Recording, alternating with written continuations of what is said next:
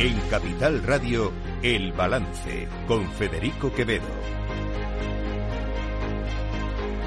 Señoras y señores, buenas noches, bienvenidos este lunes 4 de diciembre de 2023. Son las 8, una hora menos en las Islas Canarias. Se escuchan la sintonía de Capital Radio. Les invito, como cada día, a que nos acompañen desde ahora y hasta las 10 de la noche aquí en El Balance, donde les vamos a contar toda la actualidad de esta jornada. Una jornada una jornada que sin duda viene marcada eh, por ese encuentro que se produjo el pasado sábado en Ginebra entre el Partido Socialista y Junts per Catalunya, entre Santos Cerdán y Carles Puigdemont y los enviados de Carles Puigdemont,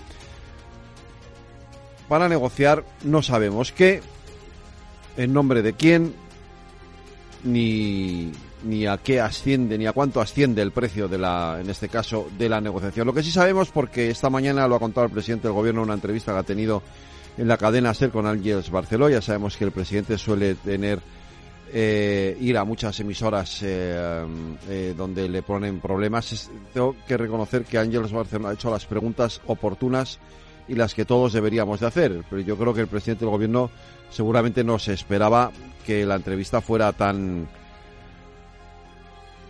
¿cómo, cómo decirlo? Tan intensa. Pero bueno, eh, le tocó. Le preguntó a Barceló al presidente del gobierno que por qué un verificador y sí, eh, claro, esta es el, la mesa de Junts per Cataluña. Luego hay otra mesa con Esquerra Republicana de Cataluña y sí, en esa otra mesa va a haber también otro verificador. Esto es lo que ha dicho Pedro Sánchez. Bueno, está, está publicado, eso está en eh, los acuerdos que tenemos con ambas formaciones políticas. En principio parece que no va a ser el mismo.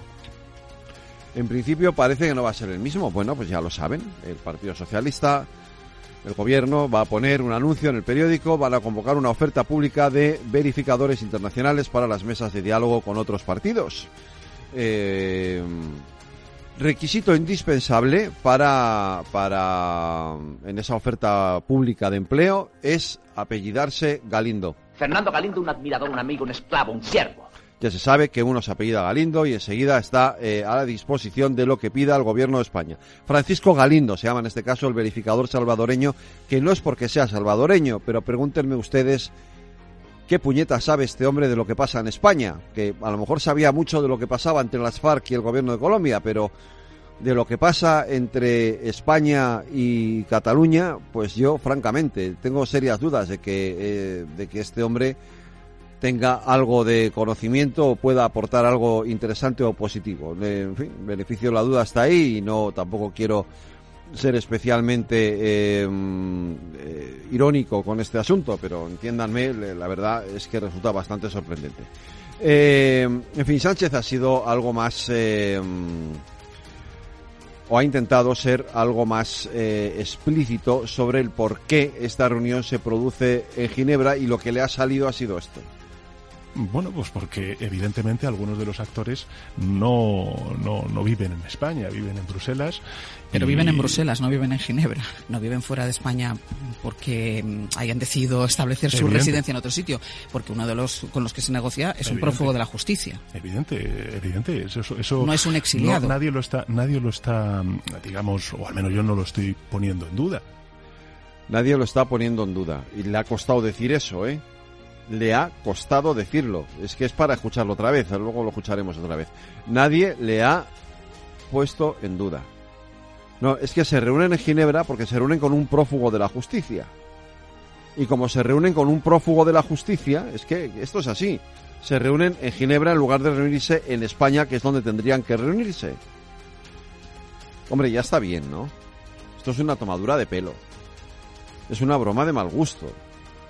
Miren, Fíjense que yo, eh, con todo este tema, he intentado, eh, la medida de lo posible, pues, no sé, eh, interiorizar algún tipo de, razón o de, o de argumento que pudiera ser más o menos razonable para intentar explicar qué es lo que está pasando, pero es que no encuentro ninguno. El único argumento posible es el de lo estoy haciendo porque quiero ser presidente del gobierno, no es que no hay más. Puede explicarlo mil veces el presidente del gobierno y dar muchas razones sobre la convivencia, la, todas estas cosas. Pero es que no es verdad. Porque todos sabemos que el día que puedan, el independentismo va a volver a hacer lo que quiso hacer en el 2017. no han renunciado a la vía unilateral, no han renunciado al proceso. El presidente del gobierno debería ser consciente de verdad del lío en el que se está metiendo.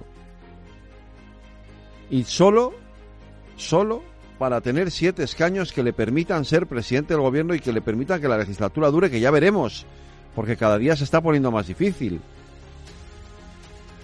Tampoco se le está poniendo fácil al Partido Popular, porque en esta estrategia de acoso y derribo al presidente del gobierno, también le salen algunos enemigos. Ataques, desprecios y pactos con el señor Sánchez y con Sumar. Pero a pesar de la actitud del Partido Popular, nosotros queremos decir al pueblo español que Vox no va a dejar de pelear, que Vox no va a apartar su enorme responsabilidad en un momento tan grave como el que estamos viviendo. Y por supuesto, vamos a trabajar desde los gobiernos autonómicos y trabajando con esos líderes autonómicos con los cuales hemos llegado a acuerdos y estamos evidenciando que otra forma de hacer las cosas es posible para plantar cara al golpe de Estado.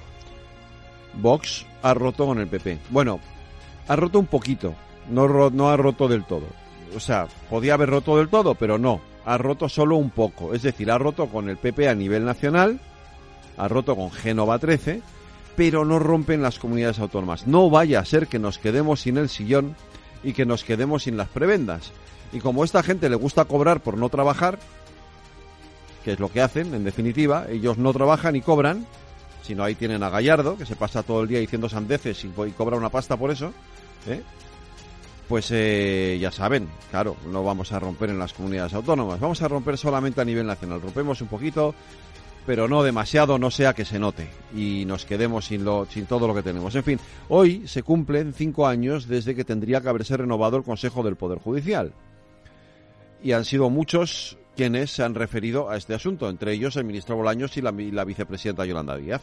Comprendan en el Partido Popular que no puede mantenerse ni un día más esta situación de incumplimiento de la ley, de incumplimiento abierto de la ley de la Constitución por parte del PP, que cuatro años más en esta situación sería el colapso total de la justicia. Y... Si el Partido Popular es un partido constitucional, como nos reitera, que cumpla con el mandato constitucional. Estamos conociendo un Partido Popular que no solamente se sitúa en las políticas de la destrucción, sino que no está respetando el mandato constitucional ni las instituciones, que vuelvo a insistir, son de la ciudadanía. Creo que el Partido Popular haría bien en, pactar ya de una maldita vez la reforma del Consejo General del Poder Judicial. Ellos eh, lo ante quieren primero reformar la ley y luego llevar a cabo la renovación, pero eso no es lo que dice la Constitución. Lo que dice la Constitución es que hay que afrontar la renovación sí o sí. Con reforma de la ley o sin reforma de la ley. Y eso es cumplir la Constitución. Y si realmente el Partido Popular se quiere presentar ante los españoles como un partido con sentido de Estado, debe de llegar a ese pacto, debe de llegar a ese acuerdo. Y además de ese modo, se empezaría a poner de manifiesto que hay distintas maneras de hacer política que está quien pacta lo que sea a cambio de lo que sea y con, con la única intención de mantenerse en el poder y que está quien pacta lo que tiene que pactar porque cumple con la Constitución y es un partido responsable y con sentido de Estado.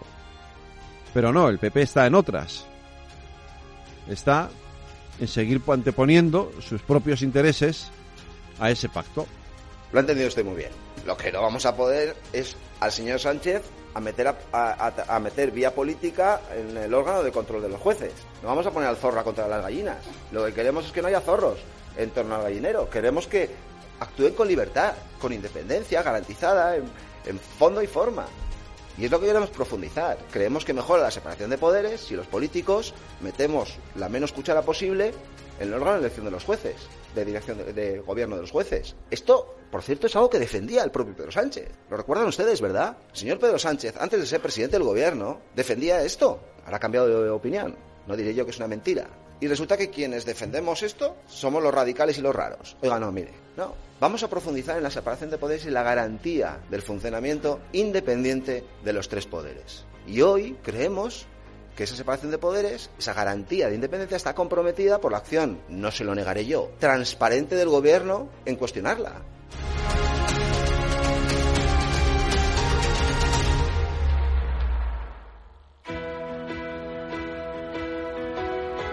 Las noticias de El Balance con Federico Quevedo, Aida Esquirej y Lorena Ruiz.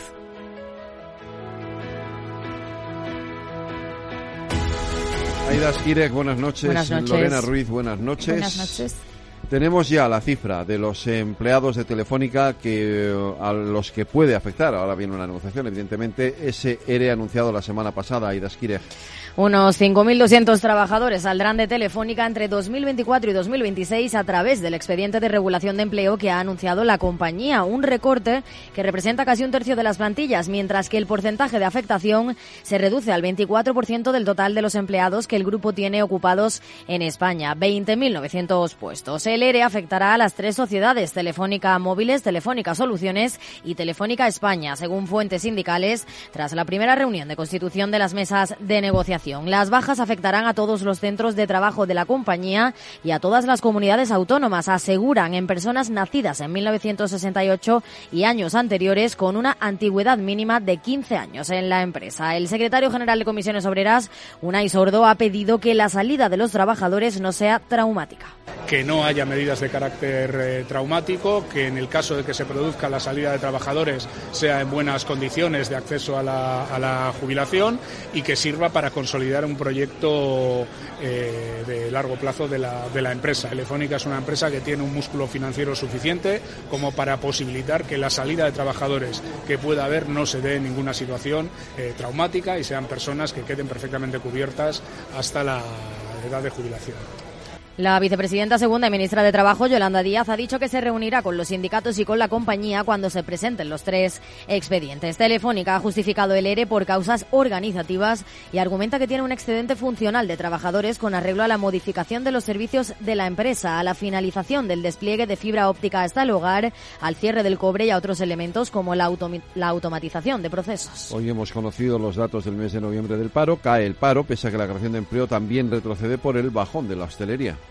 Después de tres meses consecutivos de subidas, el número de personas apuntadas a las listas del paro en España se ha reducido en 24.573 en el mes de noviembre, lo que lleva el total de desempleados a 2.734.831, la cifra más baja en ese mes desde 2007. Eso sí, en el mismo mes, la Seguridad Social ha perdido 11.583 afiliados de media, lastrada sobre todo por la pérdida de empleos en la hostelería. La titular de trabajo, Yolanda Díaz, defiende que es el mejor noviembre desde hace 16 años. El primer noviembre, desde ya eh, hace muchísimos años, que es positivo para nuestro país. Estamos con una reducción del paro de más de 24.000 personas en España. Es anómalo. Normalmente, como saben, el mes de noviembre siempre crece el paro, pues en esta ocasión el paro ha descendido. Singularmente desciende el paro de las mujeres y el paro de los jóvenes, lo que es un motivo de satisfacción eh, para nuestro país. Preocupación, en cambio, en la patronal. La COE ve una ralentización en la creación de empleo y alerta de que las reformas planteadas por trabajo en el subsidio de desempleo caminan en la dirección contraria para reducir el paro y cubrir las vacantes existentes. Ana Isabel Herraiz, directora adjunta del Departamento de Empleo de la patronal. La creación de empleo parece ralentizarse, lo que debe observarse con preocupación pues pese a encontrarnos en cifras históricas de afiliación en un mes de noviembre, continuamos prácticamente duplicando la tasa europea de paro. Esta circunstancia es especialmente grave teniendo en cuenta el alto volumen de vacantes que están frustrando el crecimiento de algunos sectores. De ahí que sea imprescindible acertar con la reforma del desempleo. La patronal además ve con preocupación que España continúa prácticamente duplicando la tasa europea de paro y pide que ante este escenario incierto hay que generar una mayor seguridad jurídica que impulse las inversiones y refuerce la confianza empresarial. Por su parte, Cepime ha celebrado la resistencia del empleo privado que ha proporcionado 7 de cada 10 nuevos empleos desde febrero de 2020, aunque ha mostrado su preocupación por el alza de costes y la incertidumbre normativa. La Confederación advierte cierta fragilidad en los pilares sobre los que se sustenta la creación de empleo porque los datos del mercado mercado laboral encajan el clima de ralentización económica, la todavía elevada inflación acumulada y la fuerte alza de costes laborales y de suministros que padecen las pymes. Por eso, CEPIME pide que se lleven a cabo reformas encaminadas a mejorar la productividad española, mientras que el presidente de la Asociación de Trabajadores Autónomos, Lorenzo Amor, también habla de desaceleración y critica que se han perdido más de mil puestos de trabajo por cuenta propia. Se pierde tejido empresarial en el comercio, en la hostelería, en la agricultura y en la industria. Creo que esto no es una buena noticia. Si a esto añadimos el momento de incertidumbre que estamos viviendo, si a esto añadimos el incremento de costes que están subiendo eh, para las empresas, si añadimos que a primero de año vamos a tener un incremento de los costes laborales, de las cotizaciones sociales, de los impuestos, pues no es una buena noticia desde luego para lo que es la creación de empleo. Los empresarios piden que las medidas que adopte el Gobierno no afecten al tejido empresarial. Pedro Sánchez ha vuelto a hablar hoy de amnistía. Lo ha hecho en una entrevista en la cadena SER y ha reconocido que habrá reuniones con Esquerra Republicana, pero también fuera España, Lorena Ruiz. El presidente del Gobierno ha asegurado que el verificador que participe en las reuniones con Esquerra será una persona distinta, Francisco Galindo, el salvadoreño que está presente en los encuentros con Junts. En una entrevista con Cadena Ser, Sánchez ha señalado que se tratan temas distintos con cada partido y que le gustaría poder negociar con ambas formaciones en un mismo proceso. Ha justificado la reunión del sábado con Junts en Ginebra, recordando que el gobierno de Aznar también mantuvo reuniones en esta misma localidad con la banda terrorista ETA. Rechaza que el encuentro se haya producido con secretismo, tal y como critica el Partido Popular, y ha declarado que ha sido la primera de otras muchas que, que se celebrarán próximamente. Nosotros hemos hecho públicos todos los acuerdos, tanto con Esquerra Republicana como Junts per Cataluña, también con el Partido Nacionalista Vasco, y a partir de ahí, bueno, pues nos estamos reuniendo efectivamente, en este caso en Ginebra, esta va a ser la primera de otras muchas reuniones que vamos a tener tanto fuera como dentro de España para, bueno, pues lograr creo que un objetivo noble, importante para la sociedad catalana y el conjunto de la sociedad española, que es la convivencia. Y me llama mucho la atención, ¿no? El que la derecha pues haya puesto el grito en el cielo, ¿no? Que al final, en fin, si uno mira hacia, hacia atrás, pues en circunstancias mucho más difíciles, en negociaciones muchísimo más complejas. Yo recuerdo al gobierno de Aznar eh, reunirse en Suiza con una banda terrorista, en este caso con, con ETA, ¿no? Sobre la propia ley de amnistía, Sánchez ha defendido que supone poner el contador a cero, aunque matiza no olvida lo sucedido y señala que va a fortalecer la democracia española a largo plazo. La amnistía supone, de alguna manera, poner el contador a cero. Yo lo dije mucho con los indultos, eh, es poner el contador a cero, pero no es poner la memoria a cero. Creo que todos debemos extraer lecciones de lo acontecido y sufrido durante esa década y particularmente en el año 2017. En Junts celebran la reunión del sábado y constatan que se están cumpliendo los acuerdos suscritos con el PSOE. Por su parte, desde el Partido Popular han anunciado que pedirán explicaciones parlamentarias sobre este encuentro y aseguran que van a usar todas las herramientas a su alcance contra la ley de amnistía. Escuchamos al portavoz de la formación, Borja Semper. Vamos a reclamar por vía parlamentaria explicaciones, no solo en esta sala y no solo en todas las manifestaciones que hagan nuestros portavoces. En la primera sesión de control que tengamos oportunidad de celebrar en el Congreso, este tema será lo que preguntemos. Queremos información, queremos transparencia, queremos saber de qué se está hablando en Suiza y qué es lo que tiene que dar el visto bueno un señor del Salvador, con todo el respeto, que dudamos mucho que conozca algo de España. Ha avanzado también que el Partido Popular va a reclamar información al Gobierno en el Parlamento Europeo con dos preguntas que ya se han registrado. Además, la portavoz de la formación en la Eurocámara ha pedido a la Comisión Europea que solicite al Gobierno de España las actas reales de estas reuniones. Y días después de que la Comisión Europea desmintiera las palabras de Bolaños sobre la amnistía, hoy Didier Reinders ha vuelto a insistir en que aún tiene preguntas sobre este tema. Sí, el comisario europeo de justicia ha insistido en que sigue teniendo preguntas sobre la ley de amnistía. Por ello ha declarado que continuará dialogando con el gobierno español. Reinders ha recordado que la evaluación de la comisión no llegará hasta que la ley culmine su tramitación parlamentaria y ha asegurado que las preguntas que tiene sobre la norma ya se las transmitió al ministro de Presidencia y Justicia, Félix Bolaños. Por supuesto que tenemos preguntas. Fue una muy buena reunión porque fue la ocasión para confirmar que organizamos un muy buen diálogo haciendo toda la tramitación.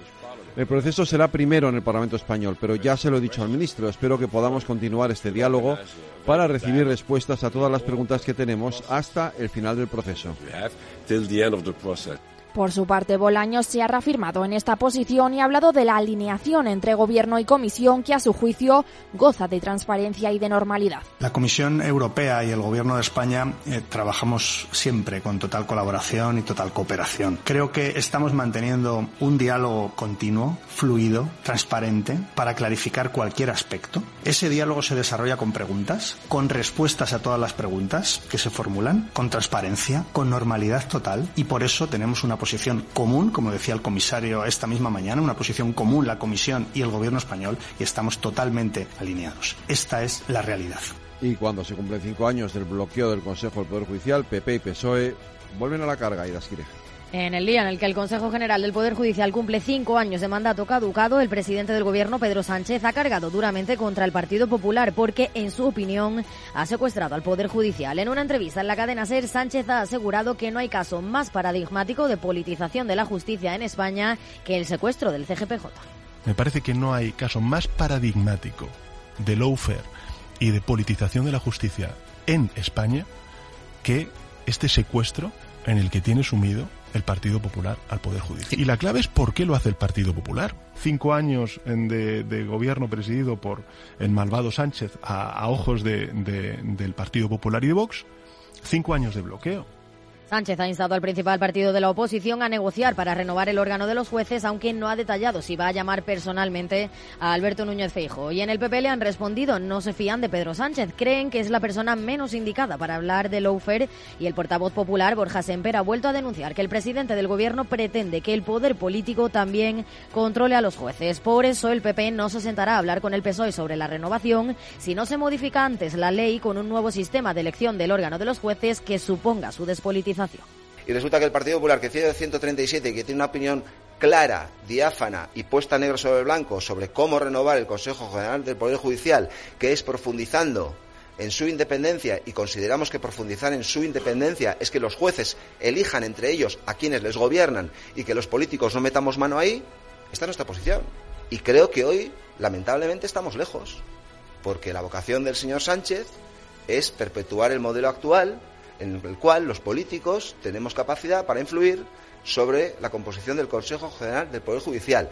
El ministro de Presidencia, Justicia y Relaciones con las Cortes, Félix Bolaños, ha dicho desde Bruselas que el bloqueo en la renovación es un tema que preocupa a la Comisión Europea, en contraposición, eso sí, sin citarla, a la ley de amnistía. Hoy es un día triste para la democracia española porque hoy se consuman cinco años de bloqueo del Partido Popular, del gobierno de los jueces y, por tanto, de cinco años de incumplimiento de la ley y de la Constitución por parte del Partido Popular. Les pido que cumplan la ley, que cumplan la Constitución y que lo hagan por el bien de España, del buen nombre de España, porque esto sí que es una preocupación de la Comisión Europea, que el Consejo General del Poder Judicial lleve ya cinco años sin haberse renovado. Bolaños vuelve a hacer un llamamiento al PP para que cumpla la ley con el actual modelo, porque dice ha funcionado bien durante décadas y ha dado utilidad a la justicia. Las asociaciones progresistas de jueces han pedido la dimisión de los miembros del, poder, del Consejo del Poder Judicial para presionar su renovación. La Asociación de Juezas y Jueces para la Democracia y la Unión Progresista de Fiscales han solicitado la dimisión del presidente y los vocales del Consejo General del Poder Judicial y lo hacen ante la anormalidad institucional que a su juicio supone un bloqueo que hoy cumple cinco años. Aseguran que esta situación supone un evidente perjuicio para la sociedad y la organización judicial y que entorpece el trabajo de juzgados y tribunales. Así lo ha explicado Edmundo Rodríguez, integrante del Secretariado de Juezas y Jueces por la Democracia lo fundamental sería que se dedicaran a realizar el trabajo que realmente procede, es decir, informar, por ejemplo, sobre el proyecto de ley de enjuiciamiento criminal que llevan meses demorando o proponiendo planes para superar la dilación, la tardanza del trabajo en los tribunales. Sin embargo, no lo están haciendo y nosotros lo que creemos que a estas alturas lo único procedente, la única salida digna que les queda es que la presidencia y los vocales del Consejo General del Poder Judicial dimitan para permitir de esa forma que se renueve cuanto antes el órgano de gobierno del Poder Judicial. Ambas asociaciones consideran que la institución se está desprestigiando y que se encuentra en franca descomposición y critican a sus integrantes porque dicen su única preocupación es la de mantenerse en el cargo. Vox eh, ha decidido romper con el Partido Popular por sus desprecios, aunque eso sí van a seguir colaborando y cobrando en las comunidades autónomas. El secretario general de Vox, Ignacio Garriga, ha mostrado su enfado con el Partido Popular porque dice no quieren trabajar de la mano de Vox para parar el golpe de Estado de Sánchez.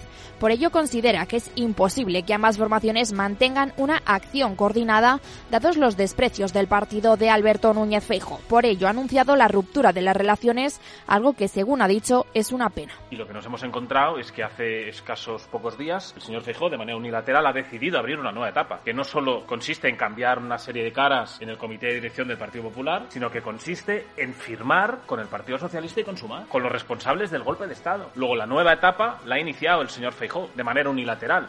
Garriga ha querido dejar claro que su formación seguirá trabajando junto con el Partido Popular en las comunidades autónomas y ha asegurado que van a utilizar estas instituciones para parar el golpe.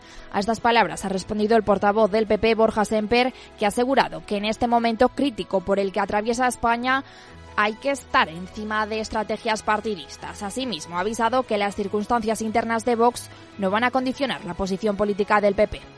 Nosotros estamos convencidos que el momento que atraviesa España es crítico y que requiere de quienes consideramos que el momento es crítico, que estemos por encima de estrategias partidistas, que es lo mismo que decir que estemos por encima de nuestras propias siglas, incluso aunque haya sillones en juego, incluso aunque haya poder en juego. Y si detectamos que el momento es crítico, no nos vamos a despistar con los intereses partidistas de otras formaciones políticas, tampoco las de Vox. Yo puedo entender las circunstancias internas por las que atraviesa ese partido y otros, y seré respetuoso, pero sus circunstancias internas no van a condicionar, se lo puedo asegurar, la posición política del Partido Popular. Ayuso ha presidido el acto de la Constitución de la Comunidad de Madrid, donde no estaba invitado ningún miembro del Gobierno y que no ha estado exento de polémica. Una polémica marcada por el delegado del Gobierno, Francisco Martín, que sí ha acudido al acto. Martín, en su intervención, ha pedido a la presidenta de la Comunidad de Madrid cooperar sin vetos ni puertas cerradas y le ha recordado que defender la Constitución no es responder al insulto con más insulto y a la bronca con más bronca. Un discurso que para el alcalde de Madrid, José Luis Martínez Almeida, era provocador. Ha asegurado que no se puede ser tan hooligan y hay que ser más, más respetuoso con las instituciones. En el mismo estilo macarrónico y chulesco de Oscar Puente ha faltado la institucionalidad completamente. Yo creo que para lo que tenía que decir se podía decir de otra manera y con otro tono, pero está claro que el delegado del gobierno en la mejor escuela del sanchismo ha venido a provocar menos quejas del delegado del gobierno, menos agresividad. No hay que ser tan hooligan y lo que hay que ser es respetuoso con las instituciones. Por su parte, Ayuso ha defendido que la Constitución tiene que seguir siendo el dique de contención frente a los que quieren separar y poner en peligro, ha dicho, la España de todos y ha recordado que la Carta Magna fue creada para unir y no para separar.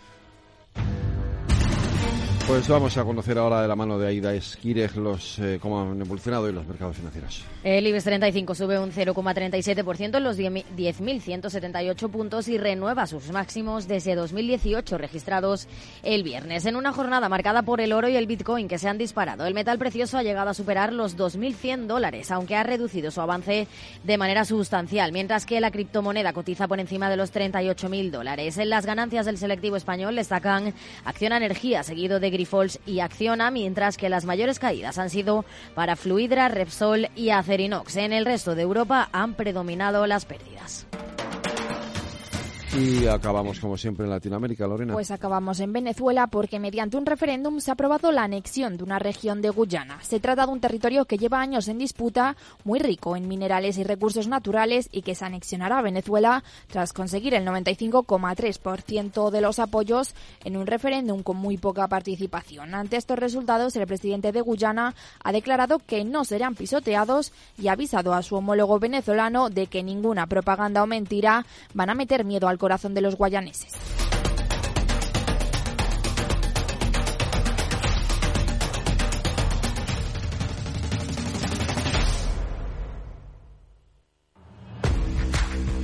Oye, pensando cómo ahorrar en momentos como este, con los precios por las nubes. Y todavía no conoces XTB, una nueva forma de invertir pensada para todos. Desde solo 5 euros y cero comisiones hasta 100.000 euros al mes para invertir en acciones y ETFs. Con XTB tu dinero está depositado en bancos españoles y tu broker es uno de los más respetados del mundo, regulado por la CNMV y los principales organismos internacionales. Y con oficina propia en Madrid desde el año 2008. Entra en xtb.com. Recuerda, xtb.com. A partir de 100.000 euros al mes, la comisión es del 0,2%, mínimo 10 euros. Invertir implica riesgos.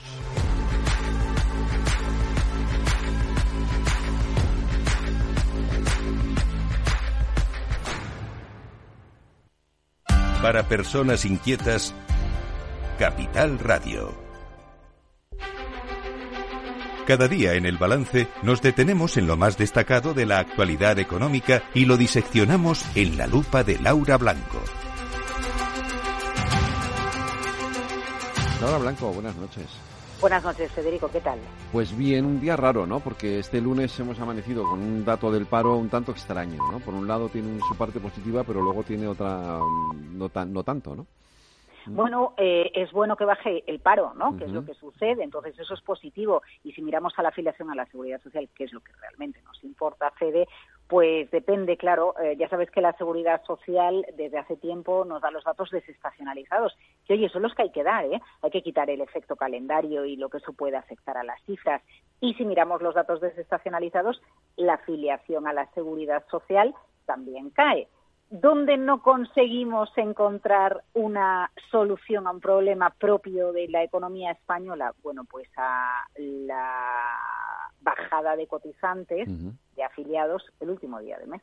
Claro, porque si seguimos echando un vistazo a esos datos, lo que encontramos es que más allá de la reforma laboral y más allá de, lo que ya se ha aplicado y más allá de que sin duda el mercado laboral español está aguantando muy bien, ojo, no es el único en, Europa, ¿eh? todos los mercados laborales europeos están aguantando muy bien, pero no conseguimos eh, sacarnos de encima esa losa ligada al sector de los servicios que supone que el último día de noviembre la afiliación en el día haya bajado en 114.000 personas. O sea que ahí tenemos un reto importante que yo creo que en cualquier caso está más ligado a nuestro modelo eh, económico, a nuestro sistema productivo tan dependiente de los servicios que otras cosas. ¿eh? Efectivamente. En cualquier caso, Laura, lo que sí que es cierto es que esto, eh, los datos del paro vienen en un momento en el que se está debatiendo y además con mucha intensidad en el seno del gobierno eh, sobre esa reforma de las prestaciones por desempleo. Sí, sí, sí, porque ya sabes, ¿no? Tenemos enfrentado, bueno, lo venimos comentando desde la semana pasada, trabajo por un lado y economía por otro, trabajo queriendo subir los subsidios por desempleo y trabajo diciendo eh, que se pueda seguir cobrando un subsidio de manera decreciente durante más tiempo cuando te incorporas al mercado laboral. El lugar, el concepto es el lugar de subsidiar el paro, impulsar, promover, empujar el empleo. Hay algunos cálculos que apuntan a que si consiguiéramos sacar de, del paro, ¿no? Eh, porque al final es un estímulo poder cobrar una subvención y a la vez incorporarte al mercado laboral por lo que puedes llegar a ganar de ingresos, ¿no? Y además estamos hablando en muchos casos de rentas bajas. Eh, si se consiguiera sacar a muchas personas de o la economía sumergida o sacarlas del paro para meterlas en la actividad y además trabajando, podríamos llegar a bajar la tasa de paro del 10%. Ojo, algo que también conseguiríamos si impulsáramos más la industria en España.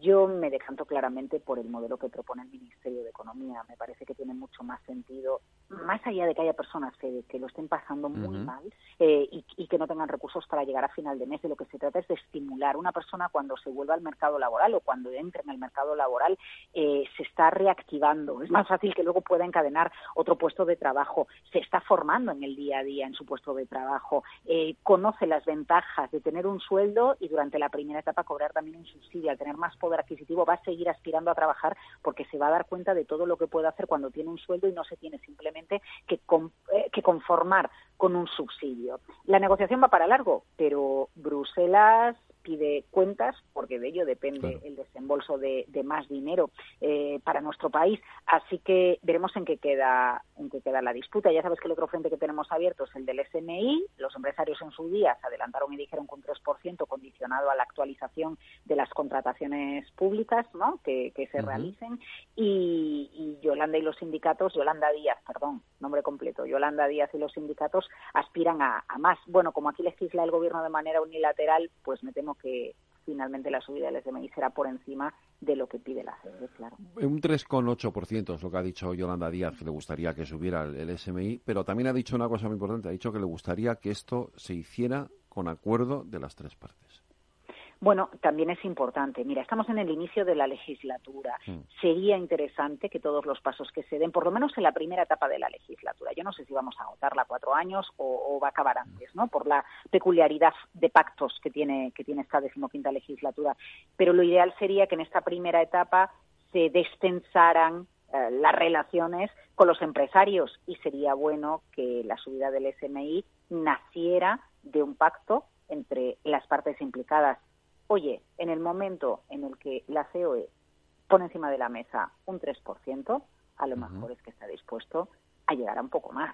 ¿no? Porque, porque si no hubiera puesto encima de la mesa un 2% para llegar al 3%. Al final esto es una negociación es una negociación y a lo mejor es, y es un tira floja como todas las negociaciones. Además, esta no necesita eh, verificador para, eh, para, que lleguen a un acuerdo, eh, y menos salvadoreño. yo creo que, entre el 3,8 y el 3, pues hay un margen ahí, ¿no? Un 3,4, un 3,5, y seguro que. Bueno, lo que está claro, lo que está claro es que en España ha calado. Si tú te fijas desde la primera vez que subió el Partido Socialista, el cuando llegó a la Moncloa, y, y cómo se criticó, ahora ha calado el mensaje de que tienen que, subirse los salarios más bajos porque con determinadas cantidades no se puede vivir. Ojo, yo no quiero abrir un debate entre las diferentes comunidades autónomas, pero hay una realidad. Eh, con mil y pico euros no puedes vivir en Madrid, pero con mil y pico euros sí que puedes vivir en algunas ciudades y provincias eh, del interior de España. Entonces, este, este debate también pues pues sería interesante que lo pusiéramos encima de la mesa. Yo no quiero enfrentar a unos territorios con otros territorios, pero la realidad es que no cunde lo mismo eh, 1.050 euros en Ciudad Real o en Orense o en Lugo de lo que cunden en, en, Madrid. ¿no? Y esa es una realidad que probablemente algún día se acabará abordando en España, igual que se tendrá que acabar abordando eh, de alguna otra manera eh, la reforma de, las pensiones. Mira, oye, y volviendo, a, volviendo al enfrentamiento trabajo-economía, es que no quería olvidarme de darte una cifra. Hoy la ha publicado ESADE, eh, haciendo un cálculo acerca de cómo en el año 2012 la reducción progresiva y escalonada de la reforma de las prestaciones de desempleo a partir del sexto mes se reducía la prestación y lo que pasaba a partir del sexto mes, Federico, es que se incrementaba significativamente la posibilidad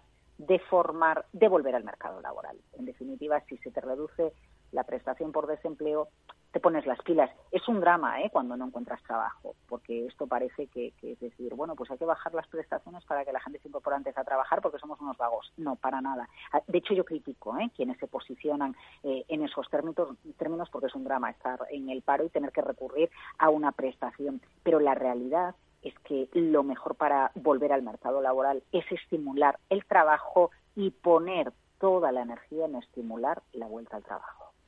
Efectivamente, así es. Mira, antes me hablabas de lo del salario mínimo. hoy hemos visto ese informe. Eh, aquí en Madrid hay ocho distritos donde el alquiler de la vivienda ha superado los 2.000 euros mensuales. Mm, claro. pues claro, evidentemente. Pues, con determinadas cantidades pues es imposible. Eh, bueno, sí, sí, sí, tenemos todos claro. Yo creo que también, bueno, el PP, el, PP lo lleva en su programa electoral, también porque era época precisamente electoral, ¿no? Pero es evidente que, que, el salario mínimo interprofesional, pues iba por barrios, precisamente, porque hay, y cuando digo barrios te digo pueblos, localidades, ciudades, tenemos más de 8.000 ayuntamientos en España, pues es evidente que no es lo mismo cobrarlo en una ciudad que, que cobrarlo en otra. Igual que no es lo mismo el salario de una Big Tech en España de lo que lo es en Estados Unidos, ¿no? Porque el nivel de vida es otro. Bueno, pues a lo mejor es en un momento dado eh, hay que analizarlo y, hay que ver eh, qué, consecuencias puede acabar teniendo también para, el tejido productivo. Yo creo que esta semana la empezamos con buenas noticias en general, buenas noticias que el empleo eh, está aguantando. Es el otoño y el fin del verano, ¿no? Y podríamos encontrarnos ante unos datos horrorosos del mercado laboral. Es un lunes en el que la ministra de Trabajo se muestra dialogante para llegar a un acuerdo con las tres partes. Es un lunes en el que se sigue negociando entre economía y trabajo eh, para sacar una reforma laboral. Es un lunes, por cierto, en el que el Euribor sigue dando muestras de, de, moderación, ¿no? Así que hoy empieza el mes de la Navidad marcado por el consumo y ahí nos volcamos en el consumo, en el turismo de este puente de diciembre, pero Federico, con buenas noticias, ¿eh? que pero es que estuviéramos hablando de un desplome del mercado laboral y de, y de falta de sintonía y de acuerdo entre los agentes sociales. efectivamente, así es. Pues Laura Blanco, mañana mañana nos toca más lupa, que todavía mañana tenemos el programa. ¿eh? Sí, luego me voy de puente, ¿eh? Fede ya te lo anuncio. Ah, me voy de puente. bueno, pues a otras cosas, a morcilla y a probar unos vinos. Y además seguro que toca cerca de donde a ti y a mí nos gusta, ¿no? Mm. Ah, bueno, pues esta vez no, esta ¿Ah, vez no? Mira, esta vez he decidido irme a la zona de Burgos, a conocer el monasterio de Silos, sí, hacer hacer una ruta por, por la España interior. Sí, sí, hay que cambiar, hombre, no todo va a ser Galicia. Tienes que llevar a Greta a eh, a verlas, a, a verlo. A ver eh, eso es, a ver Atapuerca. Ya te lo digo yo. Le va a encantar. Yo llevaba a los míos a ver Atapuerca y fliparon. Eh, o sea que sí, lleva a Greta, dile de, mi, dile que ha dicho buenas noches Federico que tienes que ir a ver Atapuerca. Vale. Bueno, pues eso digo, Federico. Bueno, nos vemos, Cla- eh, Laura, un beso.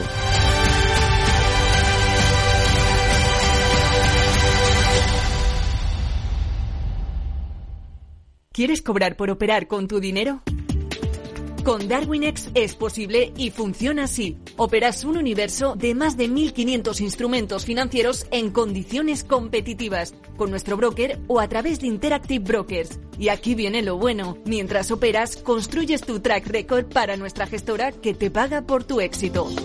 Llevamos más de 10 años impulsando el talento. Hemos atraído más de 95 millones de dólares de capital inversor y pagamos a nuestros mejores traders cientos de miles de euros al año en comisiones de éxito. Darwinex, donde no pagas de más y cuanto mejor operas, más cobras. ¿A qué esperas? Tu capital está en riesgo. El rendimiento pasado no es una indicación de resultados futuros. Datos actualizados en agosto de 2023. El balance de los deportes con Paco Lloret. Paco Lloret, buenas noches. Hola Federico, saludos, muy buenas. Vamos a empezar por esa jornada de liga que termina hoy, por cierto.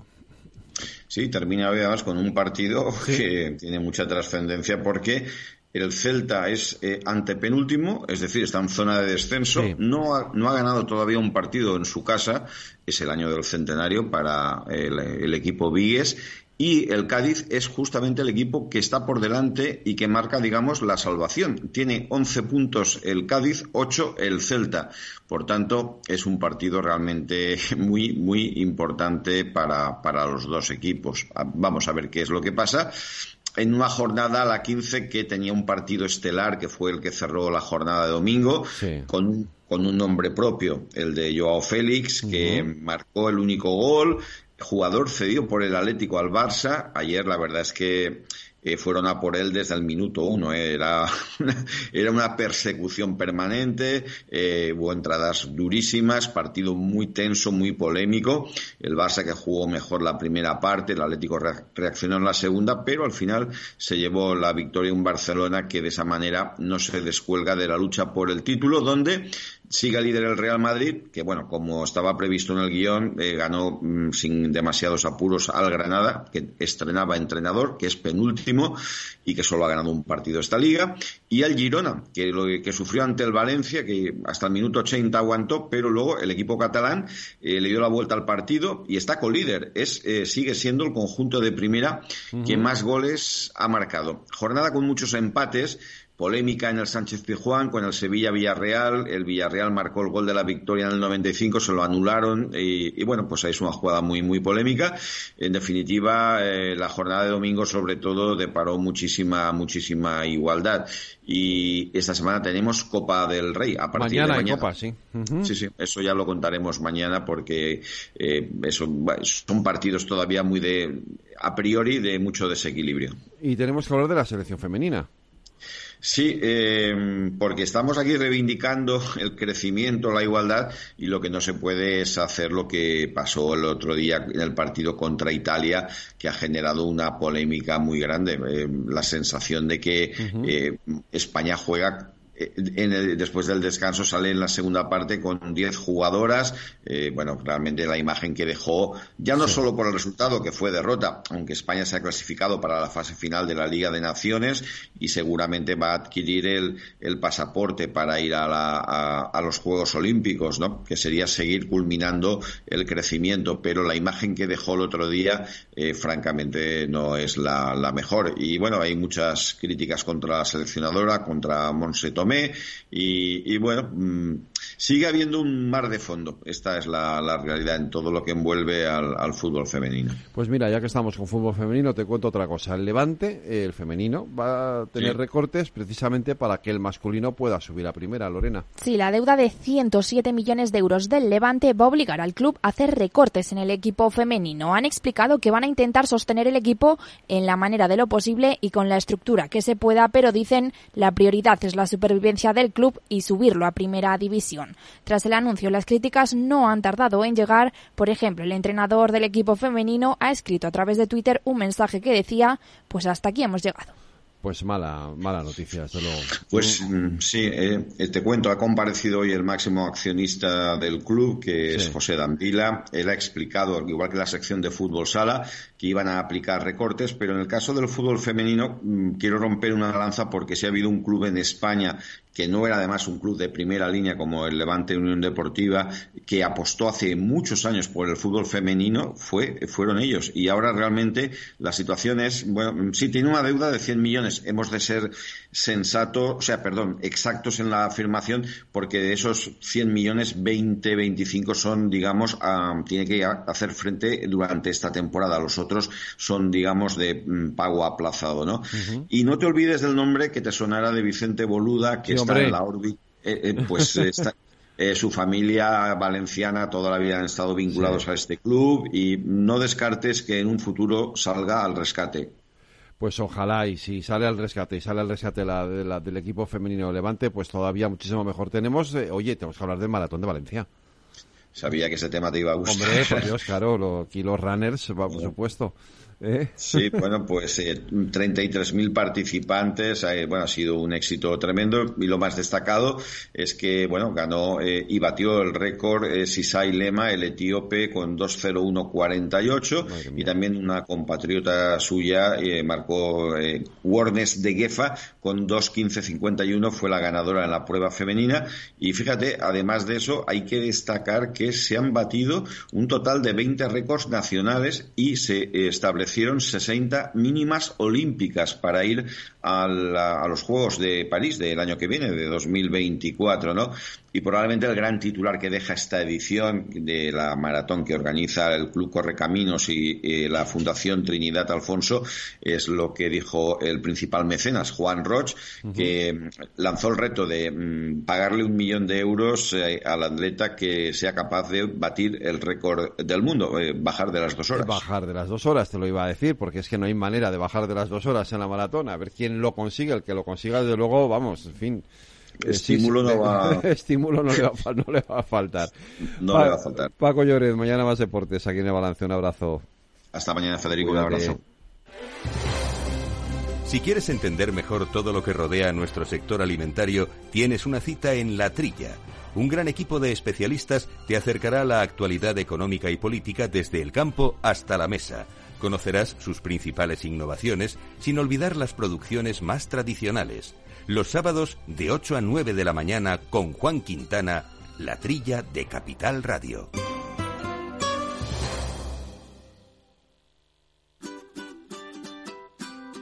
Mesa y Descanso es el programa donde Mar Romero te acerca cada fin de semana los mejores productos, te invita a disfrutar de los buenos vinos de cada denominación de origen y a conocer restaurantes y lugares de ocio con un encanto especial.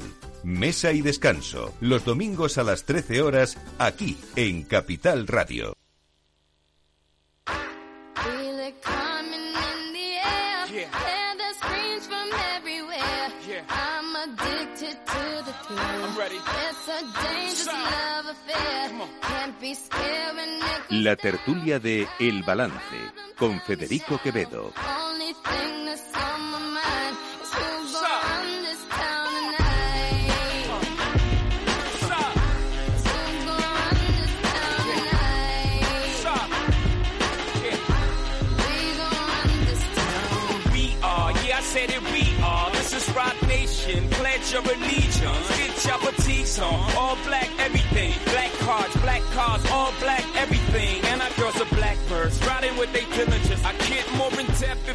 Vamos allá con nuestro tiempo de análisis de tertulia de reflexión. Aida Skirek, ¿de quién es el cumpleaños hoy?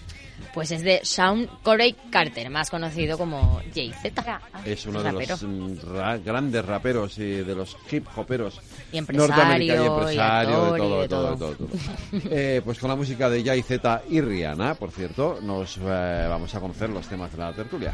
Vamos allá, buenas noches tertulianos. La amnistía nos fractura por territorios y por ideologías. Lo podemos analizar sociológicamente porque tenemos encuesta en el diario El País y aporta datos interesantes. La amnistía suscita el rechazo del 60% de los españoles, según el barómetro de diciembre de 40 dB para el país y la cadena SER. Solo los votantes de Sumar y de partidos nacionalistas están más a favor y solo en Cataluña y País Vasco, sin mucho entusiasmo. En general, se ve como un privilegio y una injusticia. Los ciudadanos no se han tragado que se haya hecho para mejorar la convivencia y mayoritariamente creen que ha sido para poder gobernar o para frenar a la ultraderecha. Solo uno de cada cuatro cree que garantizará la renuncia a la unilateralidad de los independentistas.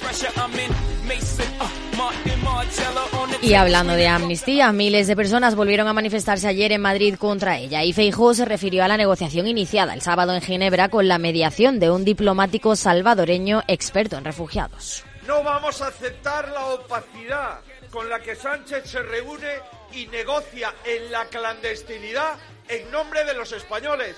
No, en nuestro nombre, no. En la mayoría de los españoles, no. No se negocia en la clandestinidad la dignidad y la democracia de España. No. Que Sánchez ponga a un ciudadano del Salvador a decidir el futuro de España es una humillación. Por su parte, Pedro Sánchez compara la reunión de Ginebra con las que mantuvo el gobierno de Aznar con ETA también en Suiza. Y me llama mucho la atención, ¿no? El que la derecha pues haya puesto el grito en el cielo, ¿no? Se dé pechos en, en eh, eh, eh, golpes en el pecho, porque al final, en fin, si uno mira hacia, hacia atrás, pues en circunstancias mucho más difíciles, en negociaciones muchísimo más complejas, porque afectaban a la violencia y al fin del terrorismo. Yo recuerdo al gobierno de Aznar eh, reunirse en Suiza con una banda terrorista, en este caso con, con ETA, ¿no? Y añade que se ha hecho allí porque algunos de los interlocutores viven fuera de España, en referencia, pero sin citarlo, a Puigdemont. Tampoco ha tenido tiempo para recordar que si vive fuera de España es porque salió huyendo de la justicia española. Más cosas de la encuesta del país. La derecha obtendría mayoría absoluta si se repitieran hoy elecciones. El PP lograría 147 escaños, 10 más que en julio. Vox obtendría 30, 3 menos, por lo que ambos sumarían 177. El PSOE perdería 2 y sumar 6. Y hoy se cumplen cinco años con el Consejo General del Poder Judicial caducado y no tiene visos de mejorar la cosa. El PP dice que o primero se cambia el sistema de elección o nada.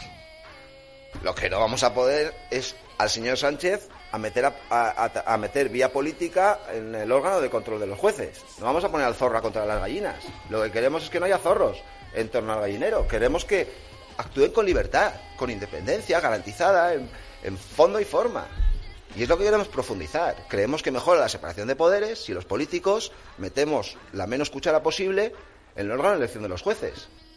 Y pasado mañana es el Día de la Constitución. El Congreso albergará un acto institucional en el que estarán presentes miembros de las mesas de las cámaras alta y baja, miembros del Gobierno, representantes de las altas instituciones del Estado, diputados, senadores y otras autoridades. Que comience la fiesta.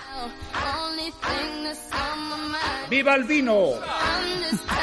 Pues viva el efectivamente, que ahora que aprovechamos que ya por fin ha llegado eh, Luis Tejedor eh, a la mesa de debate. Luis Tejedor, buenas noches. Buenas noches, familia. Ha llegado justo el momento que te salude. Allende Martín, buenas noches. Muy buenas noches. María José de Vega, buenas noches. Bienvenido, Luis, bienvenido. Martín buenas noches. Buenas noches. Eh, María José dice que los días que vienes tú ya llega pronto.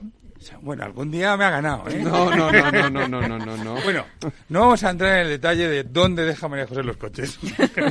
Ah, yo no sé, yo estoy aquí, yo no sé dónde lo deja. Hoy aparcado bien. Ya somos dos. En fin, eh, pasa- pasado mañana Día de la Constitución. Qué maravilla. Está manoseada últimamente. Bueno, depende de hacia qué lado mires, ¿no? O ambos lados O ambos también. lados, ¿no? A ver si aprueban por lo menos eh, la reforma del 49 y quitan la palabrita esta de disminuidos. Ah, por discapacitados, ¿no? Mm. Sí, porque disminuye. Sí, la verdad es que, o sea, sí. En fin, no tengo nada más que decir. Sí, sí. María José. Pues fíjate, estaba viendo ayer una encuesta que también eh, se publicó en relación al, a lo que los, sobre todo los jóvenes opinan de la Constitución y muchos eh, no están de acuerdo, dice que no se sientan representados y yo creo que deberíamos plantearnos como sociedad qué es una Constitución, porque una Constitución no es un código civil que se cambia y que se puede modificar y que se puede modificar eh, pues a través de procesos legislativos sencillos o incluso con reales decretos. La legislación no es más que un marco genérico y en contra de lo que mucha gente piensa, yo creo que sigue siendo vigente en su gran parte y que somos los españoles los que tenemos que ir ajustando eh, todas estas eh, soluciones o, problemas puntuales. Por ejemplo, no existe absolutamente nada relacionado con el derecho a la información, lo cual eso no significa que haya que modificar la Constitución, sino que eso tiene que estar añadido dentro del Código Civil o, dentro de el, el, orden, el, ordenamiento legislativo habitual y mantener la Constitución casi como, como se mantienen unas normas básicas y a partir de ahí ir ajustándolas. No hacer una enmienda a la totalidad y decir que algo ya no es válido porque pues con puntualizaciones pues como también tenemos con el tema de la corona de la preferencia del balón del varón sobre la mujer sigue siendo un modelo que a grandes rasgos yo creo que es, eh, es está vigente en, en, la sociedad española. Hombre a grandes rasgos, por ahí hay muchas cosas que se podrían ajustar, pero insisto, que no se ajustan en el marco de la Constitución, que se ajustan en el marco de la legislación. Mira, estamos de celebración porque a dos días celebramos el, es el gran día de la Constitución, es la garante de los derechos eh, de todos los españoles. Y yo lo digo, lo quiero decir, aunque es verdad que has dicho, Federico, que está últimamente muy manoseada por, pues por no por todo, sino está muy manoseada por aquellos que realmente quieren sacar de contexto y quieren buscar también sus propios intereses. Los españoles, deberíamos estar eh, y estamos, yo estoy muy convencida que estamos muy contentos eh, y muy orgullosos de nuestra Constitución porque a partir de 1978 eh, es bueno entre los días es casi ya más, más, bastante más mayor de edad ya tiene cumple 45 años uh -huh. ni más ni menos y yo creo que pues hombre como nosotros somos hemos hemos vivido en, democracia eh, tenemos que estar muy orgullosos de que hoy ya se hayan re realizado determinados actos en la Comunidad de Madrid y estos dos días sin tener en cuenta o teniendo muy en cuenta y muy presente todo lo que estamos viendo en Suiza, eh, aquí en el gobierno de España, que realmente lo que está haciendo es manosear y sacar de contexto algo como es nuestra Carta Magna. A ver, yo estoy completamente de acuerdo con María José y pongo un ejemplo muy concreto, es decir, la Constitución de los Estados Unidos tiene solo siete artículos y a partir de ahí tiene un corpus legislativo que además por el derecho anglosajón es a base de sentencias judiciales que constituyen, digamos, las famosas enmiendas en torno a, la, a, la, a los siete artículos, pero no se han modificado. Eh, nuestra Constitución, si nos retrotraemos al, al contexto de 1978 europeo o, u occidental, fue una Constitución de vanguardia. O sea, mm, por ejemplo, nuestra Constitución reconocía eh, mucha más autonomía y ahora con la palabra de moda, independencia a las comunidades autónomas que, la que tenían los Länder alemanes o la que tienen hoy en 2023 muchos eh, eh, comunidades autónomas, departamentos, estados, como cualquier nombre que le pongamos dentro de la Unión Europea o en Estados Unidos, tienen mucha más eh, independencia en nuestras comunidades autónomas que, que ellos. Lo cual yo creo que es completamente vigente y es cierto que hay que hacer, bueno, retoquitos. Algún retoque llamémosle reto. Hombre, en Estados Unidos también se han hecho modificaciones. Tenemos que hacer una pausa para la publicidad, no se vayan, que volvemos enseguida.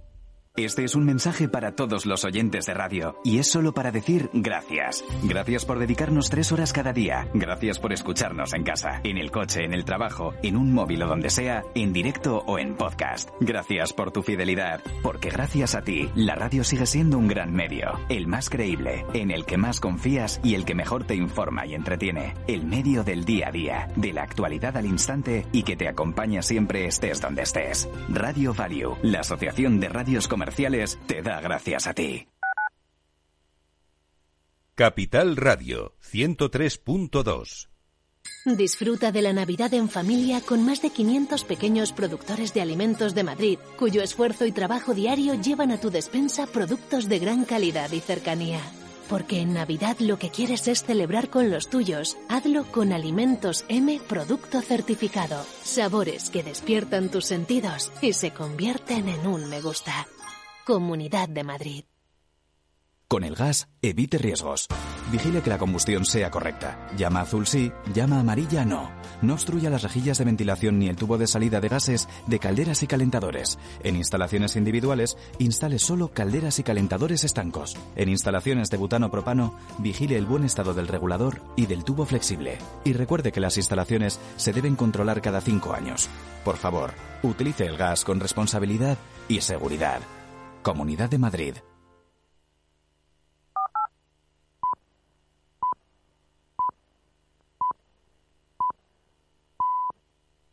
La tertulia de El Balance con Federico Quevedo.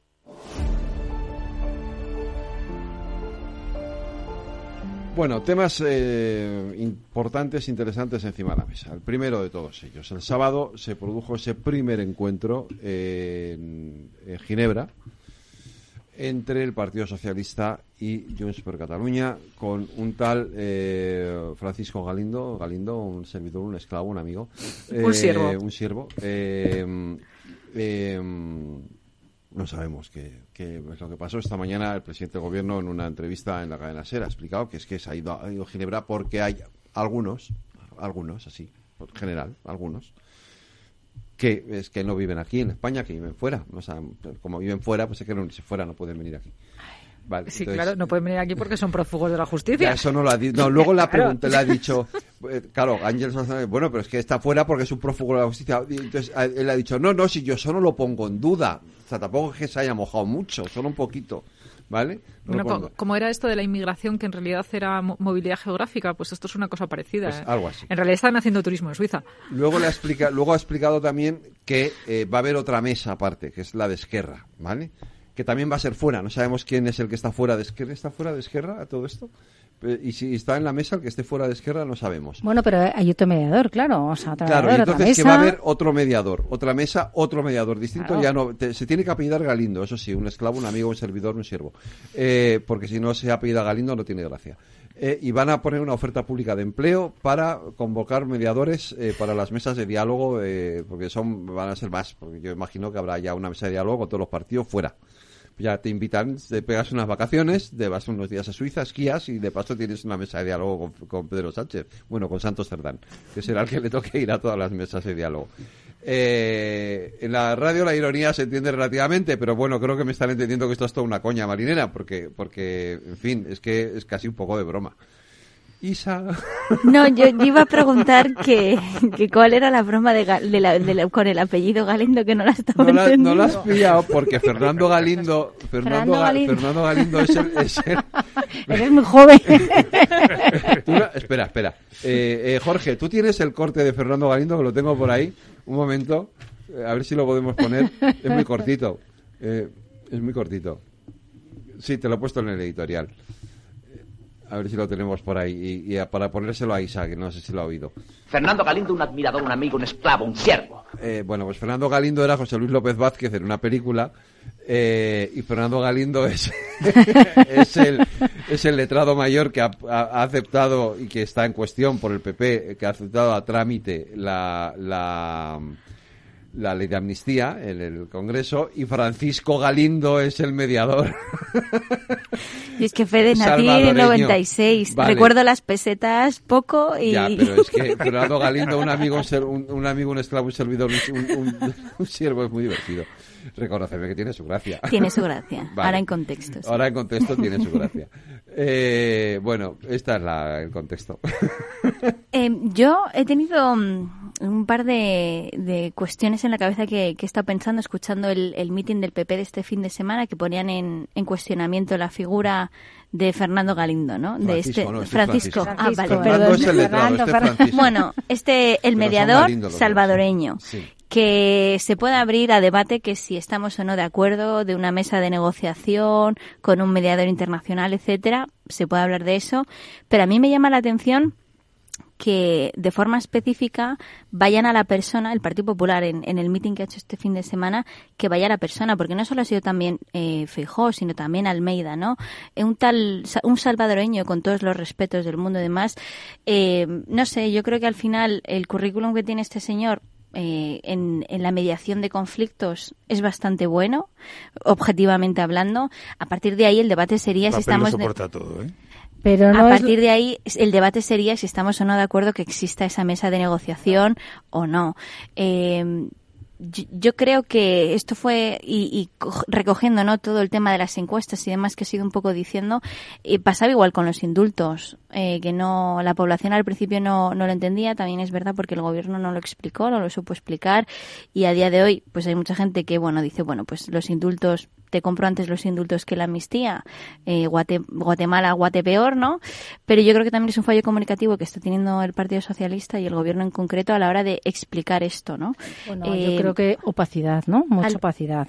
No, bueno, no opacidad, no opacidad en las conversaciones que hayan tenido, porque el resto se sabe al minuto de, pues, esta persona salvadoreña, estas no sé qué, estas no sé cuántos, están mediando en temas de las FARC. Cuestión que me parece positiva, porque al final hablamos de derecho transicional y de justicia transicional.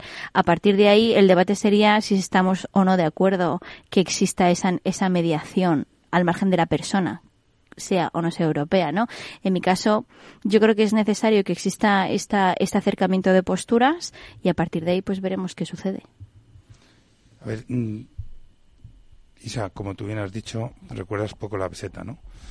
Participado en el proceso de paz de El Salvador, año 91, participado en el proceso de paz de Guatemala, año 97, y he participado en el proceso de paz de Colombia. Es decir, mm, pues dicho que el papel lo, soporta todo. Entonces, y, y cuando se habla de mediadores, tú has hecho referencia al currículo del señor Galindo, te digo que lo soporta todo porque eh, en, en, procesos tan complejos eh, se median muchos puntos ¿no? y en muchas cosas y tienen que participar muchos mediadores. Pero que algo que sea eh, de tan capital importancia como es eh, el tema de la independencia de un territorio históricamente español desde la época de los reyes católicos, que nunca ha sido reino, por mucho que se empeñen, siempre ha sido parte del reino de Aragón, eh, pues mm, eh, no tienes que poner a una persona que no tenga una experiencia sobre procesos de independencia territorial. Ojo, fíjate lo que te digo, es decir, en África ha habido procesos de independencia territorial en Europa ha habido procesos de recientemente, en los años 90, de independencia de territorios. Eh, y buscamos a una persona que sí que es verdad que ha sido mediador en conflictos bélicos, eh, de guerras civiles en muchos casos, ¿no? Y con vinculaciones de, narcotráfico en otras. Entonces, mm, no es un perfil que a mí me diga, de, si no fuese mm, parte del proceso, porque soy español y soy parte del proceso, sino lo viese con cierta objetividad desde fuera, diría, hombre, le falta un poco de chicha a este mediador, ¿no? Mm. O sea, pero un poco, y diciendo que el papel lo soporta sin quitarle un solo argumento al valor. tal vez en la pasión de un meeting, porque en el fondo el acto es un meeting, o sea, eh, o por ejemplo, pues decir, a la entrevista esta mañana de Sánchez, decir, cuando hace referencia a las negociaciones de andar con ETA, ahí sí que te estoy diciendo, ahí había muertes, ahí había violencia, ahí había armas, ahí había explosiones.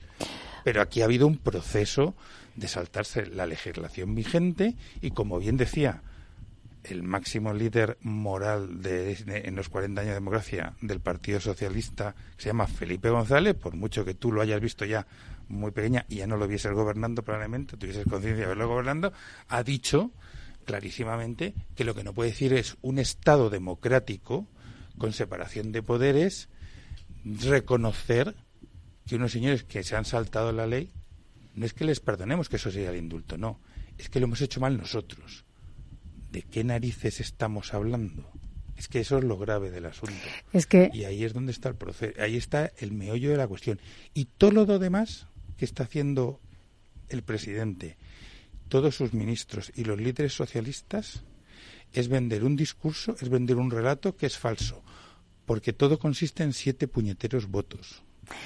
Yo estoy completamente de acuerdo con, con Luis, es decir, eh, esto es vergonzante y eso es vergonzoso, eh, de verdad, a mí me avergüenza eh, tener realmente en el que eh, tengan que dirimirse y que tengan que acordarse determinadas cuestiones importantes de nuestro país, de nuestro Estado, de España, de los españoles, fuera de las fronteras de España, en Suiza, intracomunitario, en un territorio que es intracomunitario que es en Suiza y que se elija a un mediador. Esto ya lo sabíamos hace, de cuando por primera vez hace cinco años, en diciembre de 2018, creo que empezamos a hablar, no, perdona, en diciembre, en el 19 eh, fue en el no fue en el 19 cuando se empezó a hablar por el, eh, por primera vez con el tema del mediador que todos nos llevábamos las manos a la cabeza e incluso eh, los políticos ministros del partido del partido socialista. A mí realmente lo que me avergüenza y realmente lo que me, me, me, realmente como española no es por tema de ideología no no no es que tú eh, tengas que por siete votos, y como ha dicho Luis, eh, realmente medir eh, las temas fundamentales y que se diga así y que donde lo más anormal se pase a una normalidad.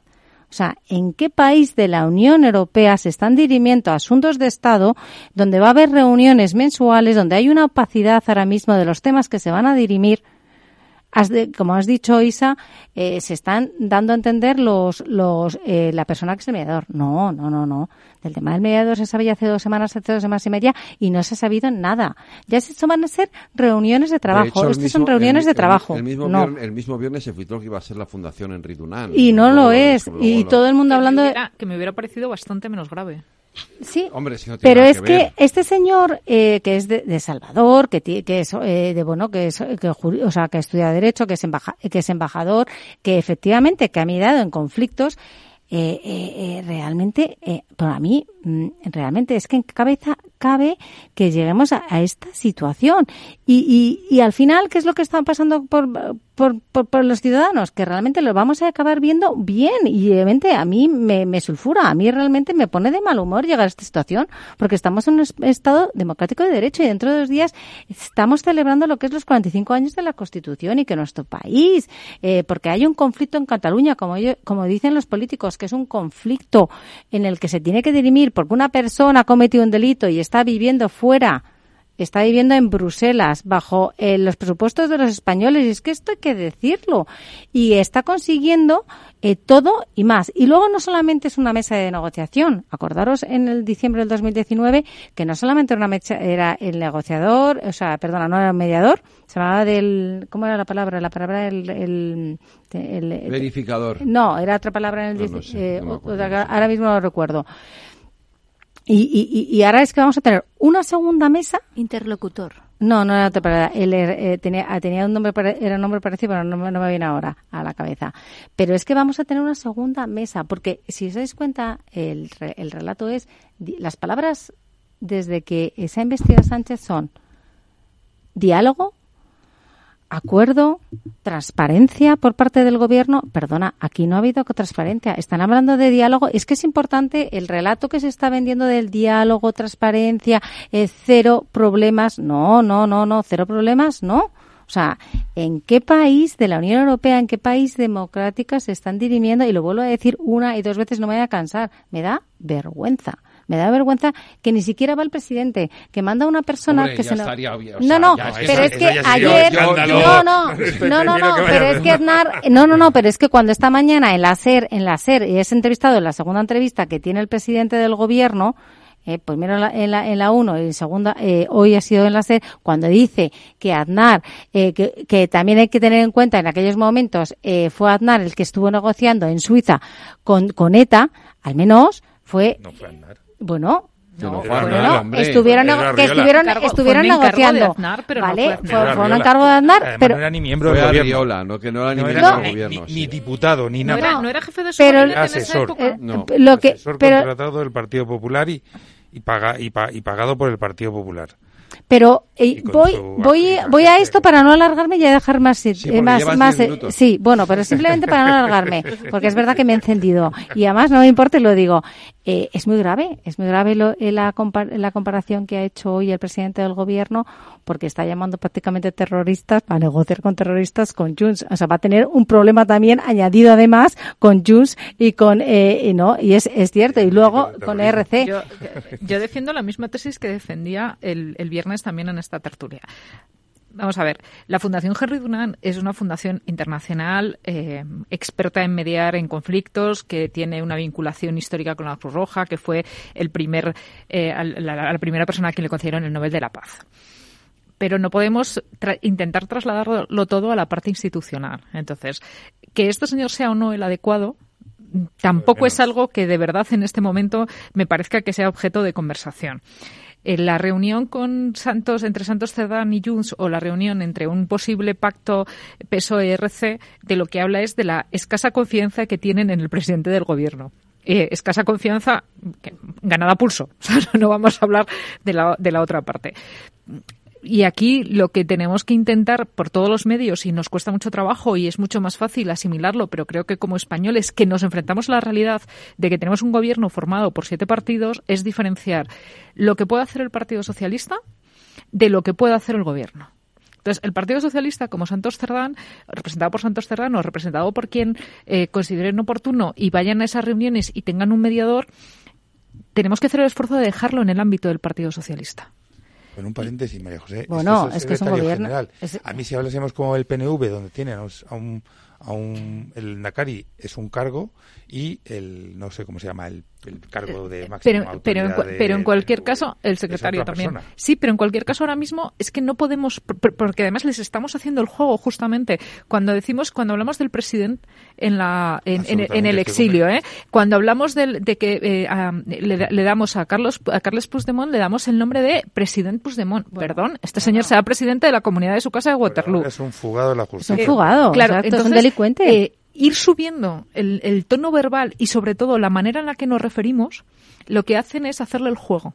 Y hasta ahora es hay un señor que quieren encargar un mediador que, que sea relevante o no, sea- o no sea relevante, eh, aquí no me aporta nada, eh, que se trata de una reunión que tiene el Partido Socialista con Junts, que tendrá el Partido Socialista con Esquerra y la tendrán en Suiza porque quieren esquiar o la tendrán en la República Dominicana si se quieren ir a la playa. No, porque en ningún país de la Unión Europea probablemente te permitirían Es una forma, es hacer- una forma de hablar. este tipo pero, de reuniones. Pero lo que no quiero o, o lo que me resisto a hacer es que la opinión pública elevemos y dejemos que eleve eh, por parte de la comunicación que nos están intentando trasladar los independentistas a que esto es un conflicto institucional, que se hablan de presidente a presidente, que necesitamos un mediador internacional porque hay un conflicto entre iguales. Perdón, aquí no hay un conflicto entre iguales. El gobierno de España es el gobierno de España y de momento está tomando sus propias decisiones. Mm, Si en algún momento estas palabras las tengo que rectificar con dolor de corazón lo haré, pero en este punto eh, me quiero ceñir a Santos Cerdán con, eh, con los Pero representantes. están hablando de nacionalidades, están hablando de estados de igual a igual y no son dos estados. Pero Allende, es Ah, que está hablando que- el Partido Socialista y el Partido Socialista no es el gobierno. Y, y mientras y mientras esté hablando el Partido Socialista no me gusta, no es una idea que me haga feliz. Evidentemente preferiría que no fuera así. Hubiera preferido ir a segundas elecciones, hubiera preferido llegar a un acuerdo en otros partidos. Pero con la realidad que tengo ahora mismo, que tenemos todos los españoles, eh, intento ser lo más quirúrgica posible a la hora de decidir hasta dónde me afecta. Y quiero pensar que en el volumen de la legislatura, dure poco o dure mucho, no tendrá las consecuencias que ahora mismo estamos pensando que va a tener. Pero fíjate que estoy 100% de acuerdo contigo. Yo a Me eso le preocupa. añado- No, hombre, claro. Hemos estado muchas veces de acuerdo, María José.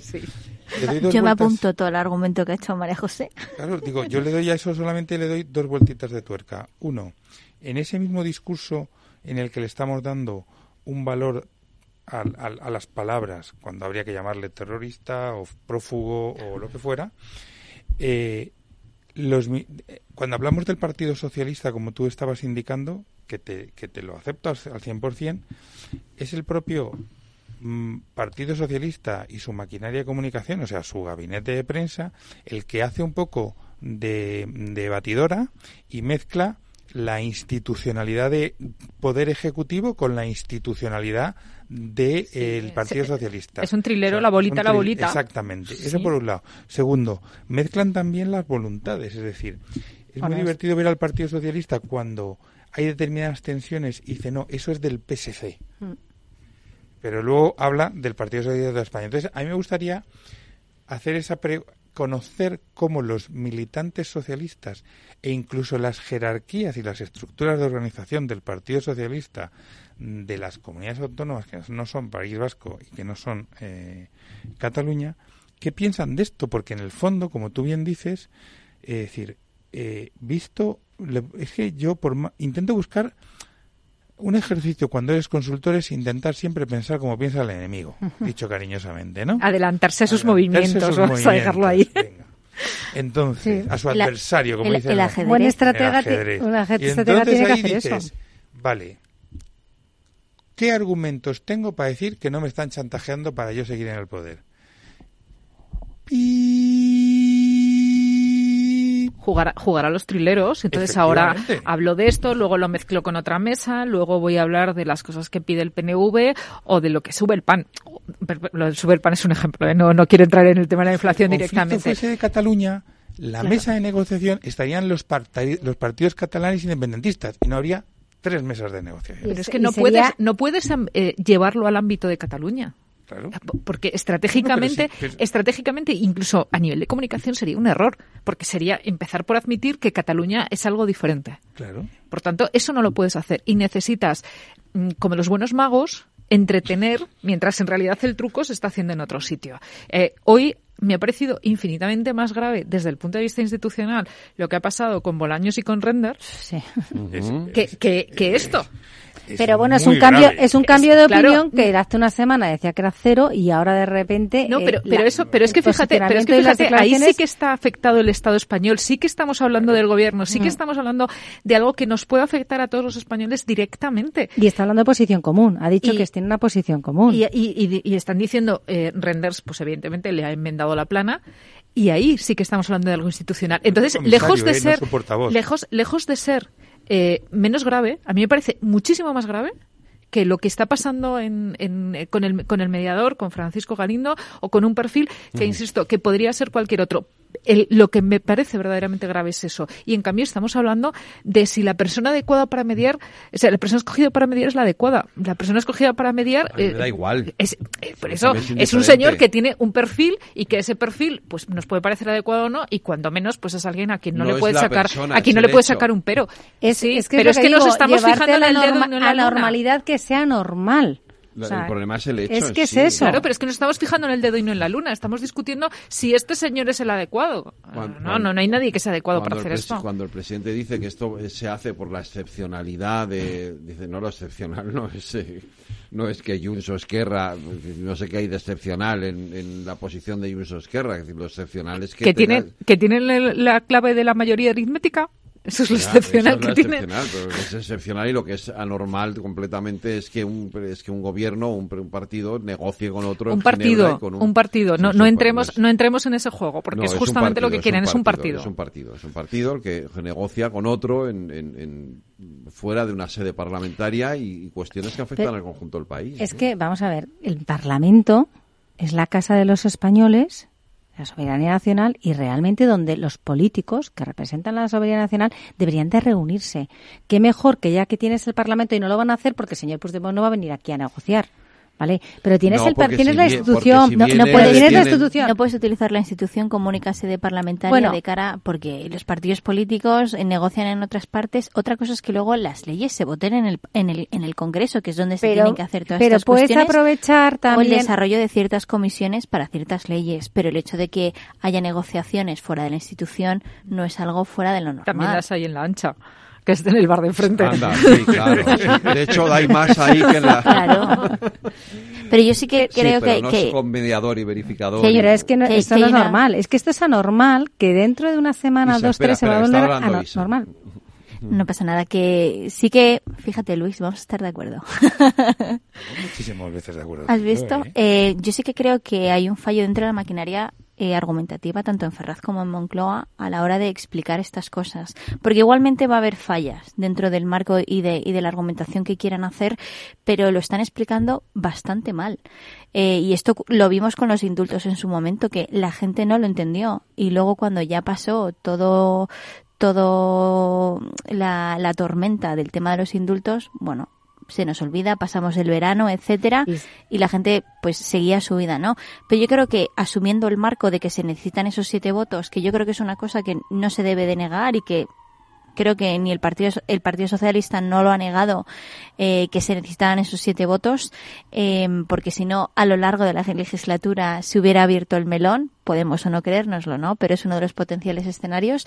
Sí que creo que se puede hacer estratégicamente mucho mejor cómo le vendes a la gente esto independientemente de que la gente ahora mismo no vaya a estar de acuerdo contigo porque es lo que sucedió con el tema de los indultos en su momento. Evidentemente la gente eh, sale en las encuestas no y, y la mayoría de, de la población encuestada está diciendo que, que no está de acuerdo. Pero es algo, es un hándicap con lo que el Partido Socialista sabe que a lo que se tiene que enfrentar y al paso del tiempo la tormenta amainará, pero- ¿no? Pero la, la cuestión es cómo amaina esa tormenta y la argumentación y el frame que meterá o no Moncloa o Ferraz y si lo mezcla o si no lo mezcla, que ese es el problema. Pero el frame que, que, que yendo al marco que está utilizando Moncloa y desde el punto de vista de la comunicación es erróneo, porque Bolaños el otro día, las, las argumentaciones y las declaraciones que hizo eh, fue cero preocupación.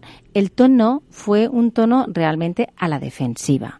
Cuando tú tienes una argumentación o un relato que quieres explicarlo, lo haces con mucha transparencia, porque están hablando del tema de transparencia y no la, no la hay, y no a la defensiva y no mm, con un rintintín que realmente hoy, cuando se, estaba reunido con todos los otros ministros de justicia de la Unión Europea, es que mm, ha tenido que, mm, o sea, no ha podido, no ha podido responder como cuando lo ha hecho ante los medios en España la semana pasada. A mí me parece, sinceramente, que el, el, el marco que, que está teniendo, que está tomando el, el gobierno, que no el partido del Partido Socialista, sino Moncloa, es muy es erróneo y es equivocado, porque están realmente ellos ahora mismo, mm, yo creo que no saben eh, cómo reconducirlo. Mira, Porque el fíjate. 80% de las, eh, como tú has dicho en las encuestas, el 80% de la ciudadanía está en contra de la amnistía. Realmente ellos saben que tienen un problema. Tú fíjate, una cosa base, ¿eh? además, porque con el tema de la amnistía, yo a nivel personal siempre, siempre es una cosa que, he defendido cuando empezó a salir al principio. No se hablaba tanto, pero empezó a salir en las tertulias, medios de comunicación, etcétera. Eh, una, un- una argumentación sencilla, un marco sencillo de cara a por qué se justifica esta cierta transición hacia la amnistía.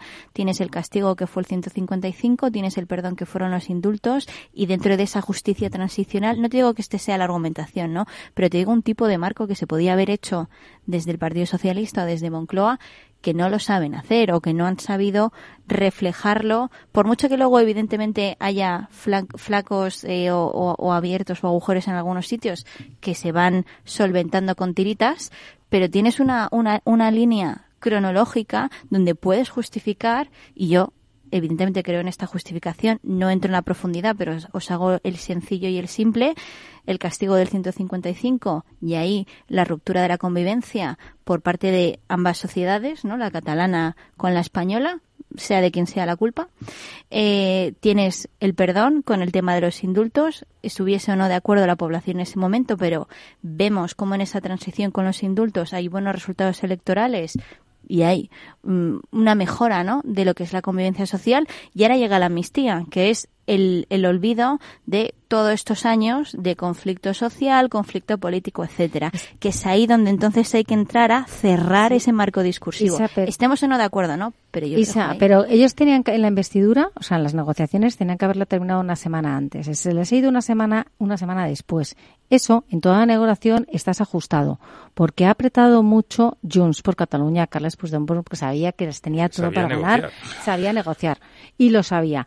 Lo que tampoco se podían esperar, o sí es la reacción, sabían que iba a haber manifestaciones, pero en esas manifestaciones ni ese tampoco eh, resonancia en las instituciones europeas realmente, y ahí el marco o sea, el argumentario y el marco y el estudio sobre todo de comunicación por parte del gobierno de Moncloa no ha sido nada acertada, ha sido completamente errónea y va está jugando está jugando en su contra, porque no han dado marcha atrás y no han establecido una argumentación. han mantenido un muro no, y se es mantienen. Que, eh, cada vez la bola es más grande y el tsunami es peor para ellos mismos. fíjate que las, eh, las estrategias son diferentes partiendo de un equipo común, porque en Moncloa efectivamente están intentando dar una imagen institucional diciendo que esto no tiene ninguna importancia y que es un mero trámite y que eh, se reduce, que es eh, como, como señala Bolaños, eh, a un ámbito puramente interno en el que la Unión Europea no va a poder hacer nada y no va a poder decir nada. Lo del terrorismo lo vamos a obviar porque no nos interesa en este discurso. Y en cambio, desde Ferraz sí que están dejando, y yo no, creo que su estrategia, están dejando que el tsunami vaya hasta el final. O sea, están dejando que se haga público todas y cada una de las eh, peticiones, por muy por muy infantiles incluso que nos puedan parecer, incluso a lo largo de la negociación, cada detalle que se ha filtrado ha sido para eh, exponer hasta qué punto Puigdemont les estaba llevando al extremo. Bueno, lógico. claro, hasta el último lo que momento en las negociaciones. no, no, pero es que además lo han hecho, yo creo que ha sido una estrategia pactada y definida, que es, yo voy a dejar, digamos, voy a poner al otro al borde del precipicio, le voy a, voy a dejar que me pida todo lo que se le ocurra. O sea, lo, hoy, hoy se han filtrado incluso que uno de los hijos de Puyol estuvo en Waterloo diciendo que quería que entrara dentro de la amnistía todos los delitos relacionados con la familia Puyol. El Partido Socialista creo que ha dejado ir hasta el final porque sabe que ya estamos, digamos, ya está tan lleno el vaso que ahora mismo cualquier cosa que de ahora en adelante no se les vaya dando es, fíjate, nosotros hemos ido reconduciendo esa teoría. Entonces, lo que es contradictorio es la estrategia de Moncloa eh, diciendo aquí no pasa nada y, es, y, la parte institucional y, diciendo que esto forma parte de, bueno, de son unos pequeños contratiempos que estamos teniendo y en cambio choca con que Ferraz está diciendo, mm, están pidiendo el oro y el moro. leí en un, en un hilo de, de, Instagram, es que nos están pidiendo casi que doblemos las películas mudas al catalán. Esto es una cosa parecida. Y el, el problema está surgiendo precisamente en ese choque, en el qué es lo que va a hacer el Partido Socialista o qué es lo que va a hacer el Gobierno. ¿Nos quedamos con quien le está consintiendo todo al adolescente que tiene la rabieta o con quien le está intentando frenar las cosas? A ver, yo creo que aquí hay también que jugar con, un, con, con, el, con el hilo del tiempo, ¿no? O sea, tenemos en junio europeas, y las y las autonómicas catalanas y vascas. Bueno, y vascas en marzo, de hecho. Claro, claro. y no sabemos si gallegas. un super D, un super domingo. El chicle de el, chicle se está estirando y yo creo que en, apoyando la teoría de María José eh, diría que eh, el, el, el, PSOE o el PSOE, es decir, Sánchez y el equipo que dirige PSOE, gobierno, todo lo que queramos ponerle dentro, eh, está estirando el chicle con un objeto, que es aprobar lo antes posible presupuestos para poder prorrogar.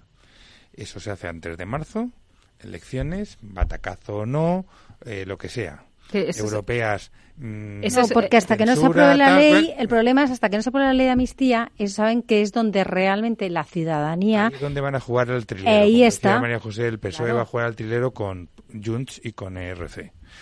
cuando esté aprobado es otra cosa. Donde se tiene que estirar. Eh, pero el problema lo tiene el PSOE en, cómo va a manejar eh, unas elecciones que creo que le pueden perjudicar si estira demasiado el chicle. Y una puntualización. Estando de acuerdo, Isabel, con lo, que tú estabas comentando, eh, solamente hay una cosa en la que no estoy de acuerdo. El conflicto social es, es impostado. O sea, el conflicto social. Cataluña está sociológicamente dividida en dos bloques sociológicos los independentistas y los que dejan correr. Que no quieren decir que sean españolistas. Dentro de los que dejan correr pueden estar los llamados constitucionalistas. Pero no se puede decir que el enfrentamiento social cuando se aplicó el 155 era un conflicto de la sociedad catalana frente a la sociedad española. Yo creo que era una cosa provocada por, por las autoridades catalanas y los políticos catalanes independentistas que se ha mantenido en el tiempo. Y ese argumento, cuando se ha sacado ahora de nuevo, era completamente ridículo. Es decir, se había desinflado la bola, estaban perdiendo cupos, cupos electorales a favor del PSC y de los otros partidos constitucionalistas y parece como que hemos cogido un fuelle en una chimenea y encima el que daba el fuelle era el que no quería que la chimenea se Pero es que si no le dabas a ese fuelle el argumento de con esto se va a solucionar un problema, se te caía, porque no había un problema. Claro, Es efectivamente. que o hay sea, una diferencia, de hecho, fijaros, entre en el, cuando Pedro Sánchez hace la comparación con, con, con Aznar y la negociación con, con ETA en el año noven- eh, fue en el año 98, si yo no 99. recuerdo, 98, 99, sí, primero, había habido un alto el fuego unilateral de la de ETA, punto uno. Y Aznar anunció públicamente que se iban a, se iban a establecer esas conversaciones, o sea, es que fue transparente. Y además lo pactó con el Partido Socialista. Pero es Hubo que un no, acuerdo pero es que estás, estás comparando, estás comparando dos cosas que son, vivido que son todos. muy pues, difícilmente, son muy difícilmente comparables. Iba a decir una expresión eh, que me, me venía a la cabeza. Churras con merinas. No, iba a decir otra. Que pero estamos en otra época, eh, vamos a ver, los políticos tienen que ser políticos de altura. No, pero puedes para, para empezar cierta- estabas de hablando todo de- tipo de políticos. Pero para empezar estás hablando de una época de bipartidismo. Y luego estás hablando de que además ibas. No, lo, lo habló con todos los partidos. Pero- y- pero y todos los partidos eran tres. Y sobre todo tenía la, pero tenía el acuerdo del principal partido Claro. de la oposición en ese momento, que era el Partido Socialista. y había una No, y, y había una gran diferencia. de hecho, pactó entonces con el, con el Partido Socialista el, el pri- el primer gran acercamiento de presos para facilitar el, el diálogo. Y, de lleva, aquel- y veníamos de 10 años en el cual la Audiencia Pues, Nacional había hecho un ah, trabajo ingente, no que, pero había hecho un trabajo ingente para ir desmontando la parte económica y la parte estratégica de la banda, porque también eh, las negociaciones se iniciaron con una ETA muy debilitada, en el que no había mucho más que decir qué salida digna le vamos a dar a esto, porque ya no tenían fuerza como para poder exigir absolutamente nada. Solo se podía, de hecho, el, el argumento era qué vamos a hacer con los presos y cómo vamos a desmantelar esto, porque ya no tenía fuerza para poder decir ninguna ninguna de tus ninguna de tus peticiones se va a aceptar y de hecho no es- consiguieron nada. que en ningún caso es comparable con Que no que se puede comparar este con un conflicto terrorista con un conflicto como es el actual, porque además la Unión Europea no lo, va a con- no lo consiente. En todo el tema lo que es el conflicto terrori- terror- de terrorismo, en el caso actual, dice, es un tema eh, de España, no entro. Pero en España, Pero eso es lo en que- Europa, el, de los conflictos de terrorismo son, son Eso otras es justamente lo que Bolaños eh, estaba intentando defender.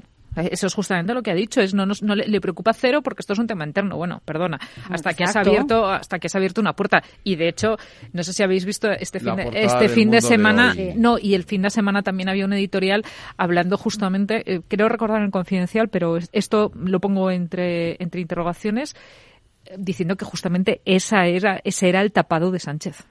Que, que era justamente saber que si se concedía la amnistía por delitos de terrorismo iba a estar detrás la Unión Europea. Entonces, que lejos de parecer que Puigdemont eh, había tenido, por decirlo de alguna forma, el arrojo y había conseguido vencerle la mano al gobierno, era la jugada tapada, la jugada, el enroque de ajedrez que, que tenía Sánchez. Pero es- es- Era una, era una de las teorías. ¿eh? Eso no, no lo vamos a saber hasta dentro de una Aquí temporada. estamos haciendo. Eh, Bueno, es que sería una barbaridad. Sería una, bar- una barbaridad que haya una condena de terrorismo hacia estas personas. Pero bueno, eso ya es otro debate. Pero ese es otro Al debate. margen. Que yo, Sí, que yo no, ojo, que yo ojo. que yo, cuidado, Esto es eh, como yo la Cale estar- Borroca. Yo puedo estar de acuerdo contigo. Hombre, depende. Es que, eh, o sea, lo que pasó, lo que pasó en, el, en, en, en- en Barcelona. Desorden público o, o lo que quieras. Era Yo, yo, a yo ver, para mí es un Federico, desorden público. Pero ¿no? era un desorden Pero- público pero no como, quiero- la, como no, era pero- la Cale Borroca. o sea, la Cale Borroca era desorden público organizado, no, hombre, no. con barricadas, eh, incendios y no sé cuántos, solo que estaban articulados en una Y estrategia. antisistemas de fuera de España. La, la Cale Borroca Y- estaba y- muy vinculada al terrorismo de ETA. Yo- sí, pero yo- bueno, ver, esa es la era- parte- y es otra la parte circunstancia. de hecho, de- la Cale Borroca eran los cachorros. era, eso como se, es. era como se definía. Era- sí, Sí, era, era como, se como- entrenaban. digamos, Eh, era como pertenecer a una mara, a una mara, a una Sí. mara centroamericana. eh, Tenías que sacar eso para poder entrar en ETA. Pero, Vale. ese es, pero ese es otro Pero eso debate. se- Eso se, ese es otro se debate. Atacó, se atacó legalmente. Esto que estabas hablando de la época de la negociación en, en Zúrich del Partido Popular con el acuerdo de los partidos políticos en el Congreso. con la ETA en, en Zurich, eh, de- tuvo, por ejemplo, la ley de partidos políticos, donde se le, cortó, se le cortó las alas a HB, el tema de convertir en delitos penales el tipo de desorden público que era la calle Borroca. O sea, España tenía un marco de lucha contra el terrorismo. Es más, ambos partidos en la Unión Europea hicieron, no, hicieron todo un lobby Mm. parlamentario para que al- se hiciera la lista de, de- de organizaciones terroristas europeas, donde estaba ETA, donde estaba el IRA, donde estaba eh, una serie de, organizaciones. Y no estaban Es los CDR. Efectivamente. Pero, es decir, todo eso que se ha hecho, que lo hizo gobernando Aznar, y, eh, y lo hizo con un personaje mm, histórico y que la historia lo pondrá en su sitio, como era eh, Rubalcaba, eh, y que tenía una conciencia de Estado. Y es lo que aquí falla. O sea, es que... eh, eh, me- Pero es que, perdona, aquí, aquí el Estado no lo tenemos, no, no, no, es que no está presente en, en ninguna de estas Estado, negociaciones, no existe ni el bien común, ni el concepto de, de sociedad, ni el, ni el española, Estado, ni- ni el Estado, antes- ni el Estado como, ¿cómo como el, llama el el- tejado el ayuntamiento este de protector. Albuquerque, ¿no? El que ha dicho Sí, que le condonen los 12 condonen la millones. Claro, tiene toda la razón del mundo. Y, un preso de Granada que ha escrito una Sí. carta diciendo, oiga, que me amnistíen a mí también. Porque yo Pero- pero Isa decía una cosa que me parece interesante. Eh, luego, luego, luego le riñes a los demás. Hoy, hoy me da culpa, me da culpa, se me ha caído el vole a mí.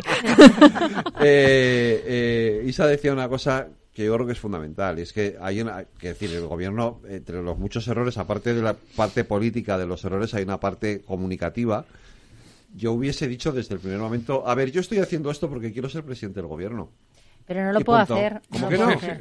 Claro que lo puede Claro hacer. que lo puede hacer. Es, Es más, que es lo que, estamos es- leyendo todos. Es lo que debería de hacer, de hecho. decir, oiga, no, Ahora mire, no. vamos a ver. Es que ahora ya no, ya, pero de- yo esto lo voy a hacer porque quiero ser presidente del gobierno. Si y hubiera es la sido- única forma de hacerlo, ya Fe- está. Federico, si hubiese Punto. sido un Trump, sí que lo hubiese hecho. Claro. Sí, O un, mil- o un mil- te digo, te, te digo, de ese, ese tipo de, de político, ¿no? Que dice, no, señores, es que yo, eh, pues, quiero ser presidente del gobierno y voy a negociar para poder conseguir ser Lo- presidente lo- del gobierno. lo medio reconoció Es en el el- discurso de investidura con lo de la hacer la necesidad virtud, la necesidad de ser presidente del gobierno. Es Ya, que el, claro. el- el problema es que em, el, el Partido Socialista empezó muy tarde a generar el debate. o sea, el debate en medios de comunicación ya existía Sí. y empezó muy tarde a que, pers- no te digo el presidente del gobierno, pero alrededor, estratégicamente, personas del partido que empezasen a meter cuestiones argumentativas o marcos argumentativos que luego allanase todo esto. Y el Pero- problema es que pero- ahora ya... Pero en Porque ha cambio, sido- Que allanase aunque nadie, O sea, y- aunque no haya acuerdo bueno, como pero tal. fíjate, pero- en cambio ayer Emiliano García Paje defendía la tesis contraria. Bueno, porque Emiliano García Paje yo creo que quiere ser Claro, el sí. contrapoder en el Partido, Bueno, no, en el pero Partido Socialista pero para que se vea que haya un contrapoder del propio partido que no es la cierto. tesis contraria que era cierto. empezaron a negociar demasiado pronto y diciendo de entrada que iba- íbamos a llegar a un acuerdo. O sea que fíjate la, la diferencia de posturas incluso dentro del mismo Partido Socialista. Porque decía, eh, si tú partes de una negociación diciendo vamos a llegar a un acuerdo porque no quiero ir a elecciones, el precio sube. Si hubiera, si el presidente del gobierno hubiera o el Partido Socialista hubiera iniciado esta estrategia, ahora podríamos estar diciendo que es que empezaron demasiado pronto y que eso hizo que el precio subiera. Bueno, hoy se cumplen cinco años del Consejo del Poder Judicial en funciones, pero lo vamos a hablar a la vuelta de la del, publicidad. del secuestro. Disfruta de la Navidad en familia con más de 500 pequeños productores de alimentos de Madrid, cuyo esfuerzo y trabajo diario llevan a tu despensa productos de gran calidad y cercanía. Porque en Navidad lo que quieres es celebrar con los tuyos. Hazlo con Alimentos M Producto Certificado. Sabores que despiertan tus sentidos y se convierten en un me gusta. Comunidad de Madrid. Si enciendo la radio, renta fija. Si abro el periódico, renta fija. Si entro en internet, renta fija. Pero, ¿cómo aprovecho la oportunidad? En Renta 4 Banco te lo ponemos muy fácil. Letras del tesoro sin esperas, fondos de renta fija un clic y una amplia gama de bonos a largo plazo. Todo con la facilidad y garantía del primer banco español especializado en inversión. Entra en r4.com o en cualquiera de nuestras oficinas y no dejes escapar la oportunidad. Renta 4 Banco. ¿Quieres más? Lauri, decidido. La despedida la hacemos en Gandía. Prepara el bikini. Lauri, que en Gandía vive el ex de Jesse. Que nos vamos a Málaga. Lauri, que no. Que dan mal tiempo. A Bilbao. Pinchos y party. Lauri, una cosita. Que al final es despedida conjunta. Te hago administradora del grupo que no puedo más. En Renfe tenemos más de 1500 destinos para que siempre puedas llegar a donde quieras llegar. Nadie te da más. No todos los trenes son como Renfe. Renfe, tu tren. Este es un mensaje para todos los oyentes de radio y es solo para decir gracias. Gracias por dedicarnos tres horas cada día. Gracias por escucharnos en casa, en el coche, en el trabajo, en un móvil o donde sea, en directo o en podcast. Gracias por tu fidelidad, porque gracias a ti, la radio sigue siendo un gran medio, el más creíble, en el que más confías y el que mejor te informa y entretiene. El medio del día a día, de la actualidad al instante y que te acompaña siempre estés donde estés. Radio Value, la asociación de radios comerciales comerciales te da gracias a ti. ¿Qué es ir más allá? Con Arval podrás llegar donde te propongas de la forma más sostenible y asegurar un mundo mejor contribuyendo a la seguridad en carretera, al futuro de las ciudades y a la calidad de vida. Ser responsable sin tener miedo al liderar el cambio. Arval, la transición energética arranca aquí. Más información en arval.es.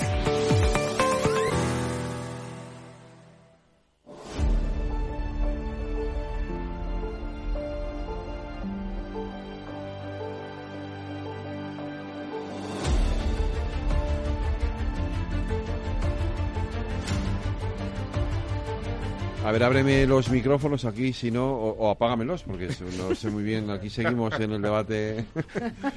Eh, decía que cinco años de bloqueo, de, eh, ¿cómo has dicho? Secuestro. De secuestro. De secuestro del Consejo General del Poder Judicial. Eh, lo cierto es, yo he sido honesto, muy contundente también con el PP, que decir, la Constitución hay que cumplirla. Eh, sí o sí. Y la Constitución no dice que primero hay que reformar la ley y luego renovar, no dice que hay que renovar. Y luego ya lo de reformar la ley y todo esto ya, si quieres, lo hacemos aparte. Pero, bueno, es que la Constitución dice lo que dice. dejan de tener el control de la Sala Segunda del Supremo, ¿no? o eso dicen los mensajes de ciertos políticos del Partido Popular. Pero bueno, yo creo que esto es un error que está cometiendo el, el PP porque es verdad que ha habido momentos concretos que sí que parecía que se iba a llegar a un acuerdo entre ambas partes y al final por X o por Y el Partido Popular siempre ha encontrado la excusa para salirse de la mesa de negociación y del acuerdo y pacto final. Yo, a mí me sorprende mucho las palabras de Borja Semper de esta mañana o de ayer, esta mañana, ¿no? Que estamos al lunes, sí. Em, con que sean los jueces quienes deban elegir a los jueces, bueno, todas estas cosas, ¿no?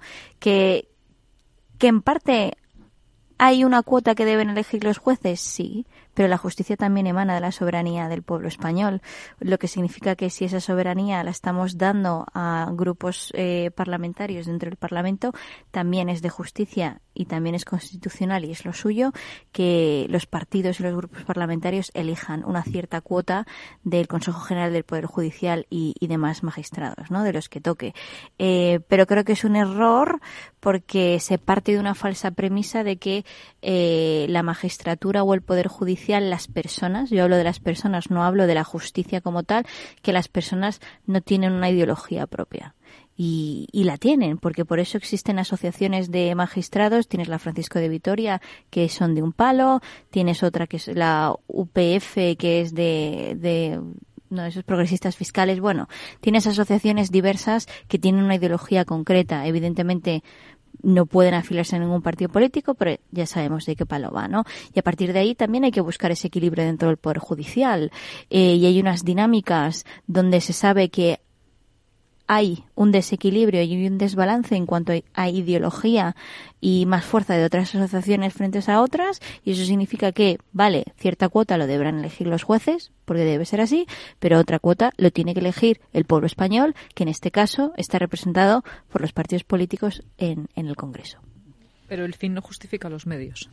Y aquí el, problema es que el fin está justificando los medios. Es mm. el Partido Socialista se supone que tiene una actitud, mm, digamos, más abierta y más renovadora y que es el Partido Popular el que se está negando si no se cambia el modelo de, de, elección de estos jueces. Pero la pregunta es, primero, ¿Cuánto le queda al Partido Popular de tener que sujetar esa ley para que los procesos que tienen se archiven y se pueda proceder a la renovación? no a que tengan jueces, porque ahora mismo hay muchas vacantes. O sea, es que, y, la segunda y la segunda derivada o la, o la segunda pregunta es eh, cuando llevas cinco años ahora te ahora, ahora yo os pongo una cuestión encima de la mesa. ¿Qué salida digna tiene ahora el Partido Popular? O sea, ¿cómo vende el Partido Popular, que lleva cinco años eh, negándose por, eh, como dices, por, por H, por B o porque uy, que se Por- me quema, por- ¿sabes o que, hoy, o, que hoy, o que digna? hoy se me quema el pollo, igual que también eh, Sánchez ha querido dinamitarlo porque también cuando estaban a punto de llegar a un acuerdo le soltó el tema de los Sí, indultos y, claro. y entonces Y el cambio de la y- el- de la claro, la pero entonces ahora mismo yo creo que tienen también un problema de discurso los- las dos partes pero especialmente el Partido Popular de cómo doy yo ahora una salida digna Yo a esta situación cómo. Yo te digo cómo. Es que yo creo que tendrían que llegar a un acuerdo. Si me eh, deja ahora cuando me perdona. deje, yo- a- a- alguien de- con No, no, no, con sí, tú, Didier tú, tú. Di- Reinders. Es Sí, Reinders el sí, que sí, tiene que dar sí, la sí. salida. digna. Es, sí, es el mediador. O sea, yo lo que creo, Ah, aquí fíjate. es el mediador, No, el no, no, no, es que vamos, vamos a, claro, es que Este es mediador, Yo tengo una teoría muy simple, que como utilizando el argumentario de María José, es decir, y que tú has dicho según has, has introducido el tema, Federico, es decir, cúmplase la ley ah, vigente, luego cámbiese la ley. Vale, pues la ley vigente es que el Partido Popular es el grupo parlamentario que más diputados tiene. Así, claro. Y tendrá que elegir la proporcionalidad. Pero claro, eh, como la negociación de, ese- de esa renovación se hace en base a las presiones de votos, resulta que, la, que obligas al partido mayoritario a tener mm, menos representación profesional y estamos dando cancha a que entren todos los que se quieren cargar el sistema democrático español. Entonces, claro, el Partido Popular tiene que garantizar que nuestro sistema democrático no pete. Ah, yo, Es decir, es que es que, Es que hay más de es 80 vacantes ahora mismo. Sí. Oche- Ojo, no te equivoques, hay 80 vacantes, pero 40. hay jueces interinos que están ahí trabajando. Ya, ¿eh? ya. O sea, la, la justicia Pero no está paralizada el- porque haya 80 el vacantes. Supremo- no sé si el Supremo o están el- trabajando en su puesto el- como interinos, El como pasa con todos Constitucional tiene acumulados más de 40.000 casos, no sé si era el Constitucional o el Supremo, pero era un dato, más de 40.000 casos Bueno, que tienen acumulados es un organismo resolver. muy vago a lo largo de la historia de la democracia de España. Y que eso afecta al resto del ordenamiento jurídico y, y de, la- de los tribunales y juzgados que nos afecta a nosotros. Porque que haya tantos meses, tantos años de retrasos en cosas sencillas como temas de divorcios, tema de pensiones alimenticias o tema de No, este pero- tipo de pero cosas. tampoco, pero tampoco el, colapso, ojo, eso no eh, al- el colapso al de la primera instancia no tiene que, no Pero tiene yo- que ver con Pues eso. No, no, no, no, yo lo que veo que desde el- las comunidades autónomas que son las responsables de dotar logísticamente Claro. a la justicia de los medios. Pero yo lo- Y eso vas a unas comunidades autónomas y las colas para una pensión de alimentos son de tres años y, o por ejemplo, en, el, en, en el, en lo laboral, y tú estás metido en eso, el promedio es de un año para tener una cita cuando te despiden y tienes un conflicto y en Madrid se ha conseguido bajar un poco ese ratio, pero en hay otros sitios que es que es En Madrid estamos como en, como en siete meses. Sí, pero a cambio luego, cuando vas al, al Superior de Justicia, aumenta la ratio. O sea, tienes... claro, tiene- o sea, ahí hay diferentes márgenes, pero, Pero sí, el, pero el no proceso, el proceso del, solamente- eh, eh, la primera instancia no tiene nada que ver Ya, con ya, el. Consejo General del Pero Poder Judicial. yo creo que lo que es importante es que si han pasado ya cinco años eh, desde que realmente eh, se, bueno, no saltara por los aires, pero se bloqueara lo que es el todo la- el nombramiento del Consejo General de Poder Judicial, eh, hay una anomalía en el sistema judicial español. Y esto hay que reconocerlo. Y esto es muy grave. Y, Y por eso tienen los dos. los dos partidos políticos. Porque hay unos intereses tantos, hay intereses cuando ha habido eh, no elecciones, o sea, porque eh, piensan que pueden perder poder, porque Eva, eh, yo creo que habría que dejar la parte de que los jueces eligen, los propios jueces eligiesen a los propios jueces. Yo creo que los, independientemente Eso que luego genera, tengas eso genera una endogamia en un poder sí, pero que no es nada sano. Ah, pero que luego tengas tu parte, tu cuota rep- representativa también. Pero sí que es cierto que los jueces tengan que votar a, a los, a los jueces. Y yo creo que, fíjate, de cara a la Unión Europea, eh, la imagen que estamos dando, porque realmente se está dando un- una imagen que eh, eh, carecemos de garantías y que nuestro sistema judicial no, no es garante. Pues fíjate, yo creo No que lo no que, es estamos, garante. lo que estamos dando es la imagen de que carecemos de políticos. No, Y no, no, y de Carecemos de, gara- cap- de capacidad para llegar a un acuerdo. No, no, yo, yo no creo que esté en, en duda, fíjate, eh, la, la justicia como tal, ni que esté en duda el Poder bueno, Judicial. Creo que lo que eh, está bueno. en duda es el Poder político. El sistema judicial español funciona. Exactamente Es, igual. es más, de No, hecho, hay una de hecho en muchos casos hay- es hay excesivamente, una- hay una pero de hecho en, en muchos casos es excesivamente garantista y como es excesivamente garantista genera un atraso en la justicia en muchos aspectos. Aquí el problema yo no lo veo, sobre todo lo que Renders también nos está nos está transformando y vosotros que lo dabais como una posible solución, no es en sí mismo el gobierno de los jueces ni es ni son los jueces. Lo que está diciendo es, oiga, tienen ustedes que desbloquear políticamente esta situación. Es que hay, un, ca- hay, una, hay una desconfianza tanto por parte del PSOE como parte del, del PP para poder renovar el Consejo del Poder Judicial. no es desconfianza, que No, es no, hay, un- hay interés y desconfianza. política, Y claro. desconfianza política. O sea, y falta también eh, y de, de poder. O sea, eso, eso, eso es cierto. Y mientras esté bloqueado, además- no se renueva y por lo tanto no se, Mira, hemos tenido no se eh, avanza. En, en esta tertulia, en, en debates de Transforma España, eh, hemos tenido gente preparadísima que nos ha propuesto y que ha planteado diversas soluciones. Eh, pues recuerdo una que nos parecía a todos especialmente interesante, que era hacer una terna en el cual tú puedes descartar a uno y el otro al otro y entonces se genera bueno, pues digamos alguien que Como cuando no, es, un jurado no, estado- es no es ni muy bueno ni muy malo, por tanto lo vamos a dejar en el medio, ni, ni, ni es el quien yo ni es alguien a quien yo rechazaría, por tanto puedes escoger a gente que esté dentro eh, de, de un marco intermedio, a pesar de que efectivamente tienen sus propias ideologías y de que tiene que haber una representación que, que emane del Parlamento que ese no es el problema, que es que no estamos discutiendo las fórmulas, que ni siquiera hemos llegado a discutir cómo lo vamos a hacer. Mm. Es que de entrada no hemos llegado a poder desbloquear la situación en la que digamos, vale, de aquí vamos a salir, como diga Renders, o jugándonos a los chinos. Me da lo que- mismo. Pero es que ni hemos llegado a plantear cómo lo vamos a hacer Eh, después. o sea, esto que tú estás diciendo se plasma en una noticia la semana pasada cuando se dice, el Tribunal Supremo dice, esta señora no puede ser Ahí, miembro sí. del Consejo Ahí, de. Estado. O sea, Mm, Magdalena Valerio. Es decir, Valerio. Eh, eh, el, el- el problema que tenemos en estos cinco últimos años, o, o en estos diez, o en estos quince, es decir, que es que hasta la, eh, en el 80, en los 80 y en los 90 ocurría eso. El PSOE y el PP se ponían de acuerdo y el Consejo de Poder Judicial estaba compuesto por eh, por juristas de, de, de, de- solvencia, entre comillas, o de prestigio profesional. Los de la tercera vía, los magistrados fijos, los, o sea, ahí estaban. Pero es a partir de la llegada de Zapatero cuando las sustituciones de ahí empiezan a prostituirse por ideología política abierta y Te descaradamente. cedo, te cedo un puesto al PNV, Es- ese eh, tipo pa- de por- cosas. Para negociar, porque Sí. estás negociando parte de la cartera Sí, de sí. sacar los votos en el Parlamento.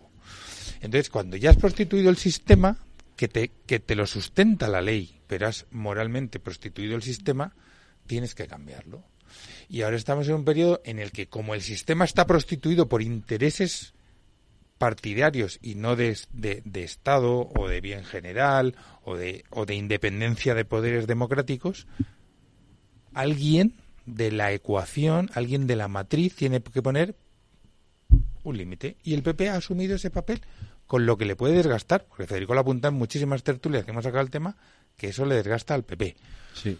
Sí, Yo sí, creo sí. que, volviendo al concepto de que la Le desgastó a Casado. En su momento a Casado le desgastó. Porque lo, porque lo tenía- eh, fue un momento muy candente, ¿no? Que la negociación de que se cayó varias veces. Pero llevamos cinco años con el Consejo del Poder Judicial mm, caducado. De vez en cuando vuelve a estar en la línea de noticias, en- en- en- no en primera portada, sino en tercera regional, y otras veces hoy, porque es el, un aniversario, lo ponemos en, en segundo o tercer nivel de salida de- de parrilla pero la justicia va funcionando, es decir, el sistema fun- el sistema judicial español funciona. Sí, pero y el ciudadano, perdón, Perdona. y el ciudadano no percibe esa tensión política que los medios de comunicación y los partidos políticos generan con el Perdona, concepto díselo, de renovación díselo, del Consejo del díselo, a to- dice- di- di- me- díselo a todas aquellas personas que están ahora mismo en los juzgados y eh, el atraso que hay ya no solamente Pero es no es porque culpa del no es Consejo bueno, del Poder pero Judicial. también sí que justicia- pero también está, está pero no avanza, no avanza y El- sí que ver, bloquea. yo, Luis, cuando hablas con ellos y hablas con jueces te dicen que una gran parte, otra cosa es que haya que, reno- que haya que renovar el, el- el sistema también y hay que, haya que informatizarlo, etcétera, etcétera. Pero te dicen que este bloqueo da lugar también a que estén mucho más bloqueados determinados Pero, pero fíjate, eh, yo creo que, eh, que eh, decir, que tribunales. la, decir que la justicia funciona, yo lo cambiaría por la justicia va tirando. Porque Bueno, funcionar, bien. funcionar, funcionar no funciona del todo, pero bueno, sistema y con pero va tirando. medios y con Oye, tal, claro, pero, funciona. pero en este caso es lo que, pe- pero volviendo al, al tema, es la renovación del Poder Judicial es en el fondo un reflejo de la mala política que estamos teniendo, igual que hablábamos el, el viernes, o sea, el viernes al gobierno le dieron por todos los sitios. Magdalena Valerio, el problema que tuvo con el fiscal general del Estado. Mm. El problema que tuvo Las declaraciones de Bolaño. con las declaraciones de Bolaños. Ver, el, el, el- gobierno lleva unos días un... el- eh, perdona, el poquito- tema de la fiscal, de, o sea, de la antigua ministra de Justicia, que, que- de María José Delgado, que luego ha pasado a ser fiscal de sala y que han dicho que no puede ser fiscal, fiscal de sala y le han, y le han dado un varapalo. Es que eso lo que demuestra es, oiga, Y que no, se cuestiona no solo es eso. legalidad del propio fiscal Claro, general del es que, es que de lo que estás hablando es, es que la independencia de los poderes que no es tan pura porque efectivamente hay cosas que marca el legislativo, pero también hay una parte que viene del, del judicial y otra parte que viene del ejecutivo, como son los nombramientos, no se está cumpliendo ninguna de las normas y no nos está importando. Yo me Bueno, planteo, no nos está importando. perdona, yo me planteo, algunos no les ¿tú importa, te- a mí me importa. pero tú te planteas que en los años 90 hubiera pasado eso? Habrían dimitido ministros. Bueno, y, hubiera, y hubiera habido una sesión de control al gobierno. Y Bolaño alguna duda de eso, ¿eh? ¿Tú crees? Eh, Jueces para la Democracia hoy, la, eh, la eh, eh, La PM, la progresista estaba pro- proponía Y, eh, que dimitieran en bloque todos los Claro, vocales y que opción. se renovase, que esa sería una opción. Y esa es una opción para decir, bueno, mm, se, se hace, al menos algo hay que hacer. Y eso también Pero habla de la lealtad o no institucional que tienen ahora mismo los miembros del Consejo General del Poder Judicial. Pero lo que tendrían que hacer todos es, di- es dimitir en bloque. Tendrían Pero que eso- en Vale, ¿y qué solucionamos Y- con y eso? renovarlo. Tienes que renovarlo y a partir de... que se, no, los, vale, lo dejas en, lo, lo dejas en, en funciones. No, no, No, no, puedes. no, se renueva. se tiene que renovar. No, no queda más remedio. O sea, es- se van a su casa y no... Entonces la pregunta es por qué hay vocales, por qué hay representantes en el Consejo General del Poder Judicial que no quieren dimitir.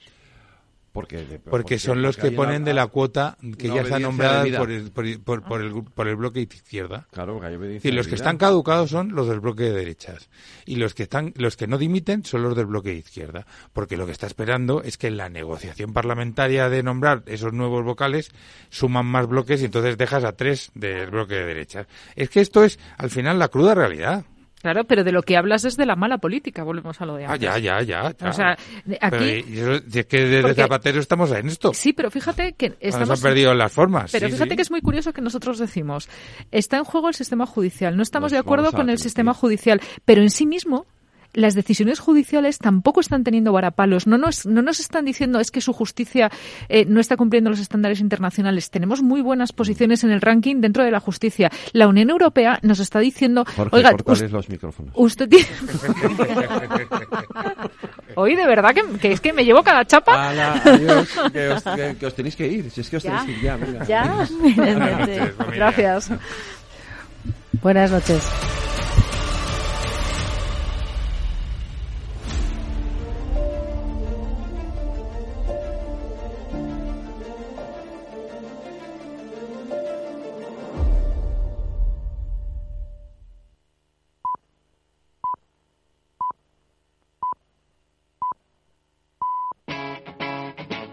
Capital Radio. Wall Street cotiza con ventas este lunes tras haber eh, cerrado toda la semana pasada en verde, que con, bueno finalizaron, además permitieron al SP500 alcanzar un nuevo máximo en 2023. Por eso, y ante los altos niveles de sobrecompra en el mercado, los expertos consideran que lo de hoy pues no deja de ser más que una sana corrección.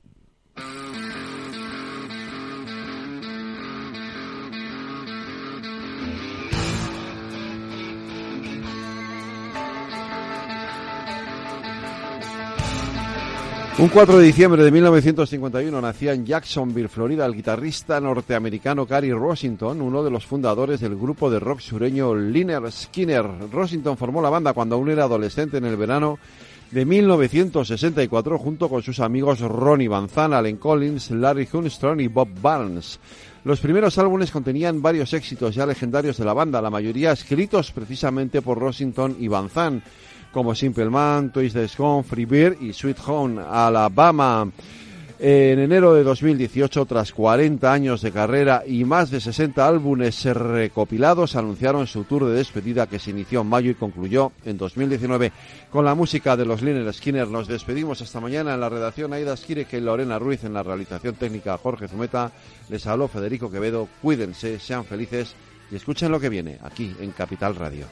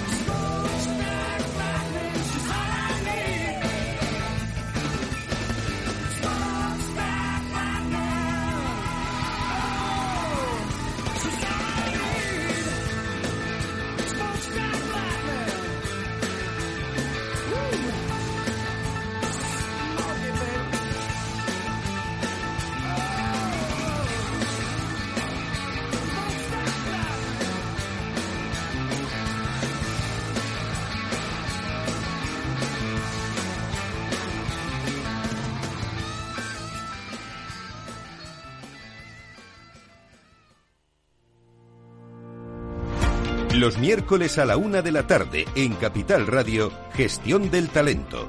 El escaparate de la formación para el empleo. Expertos formadores, agentes sociales y representantes de la Administración se dan cita en este espacio para impulsar el valor de la formación y el talento. Un espacio de Fundae, la Fundación Estatal de Formación para el Empleo, dirigido por José Joaquín Flechoso.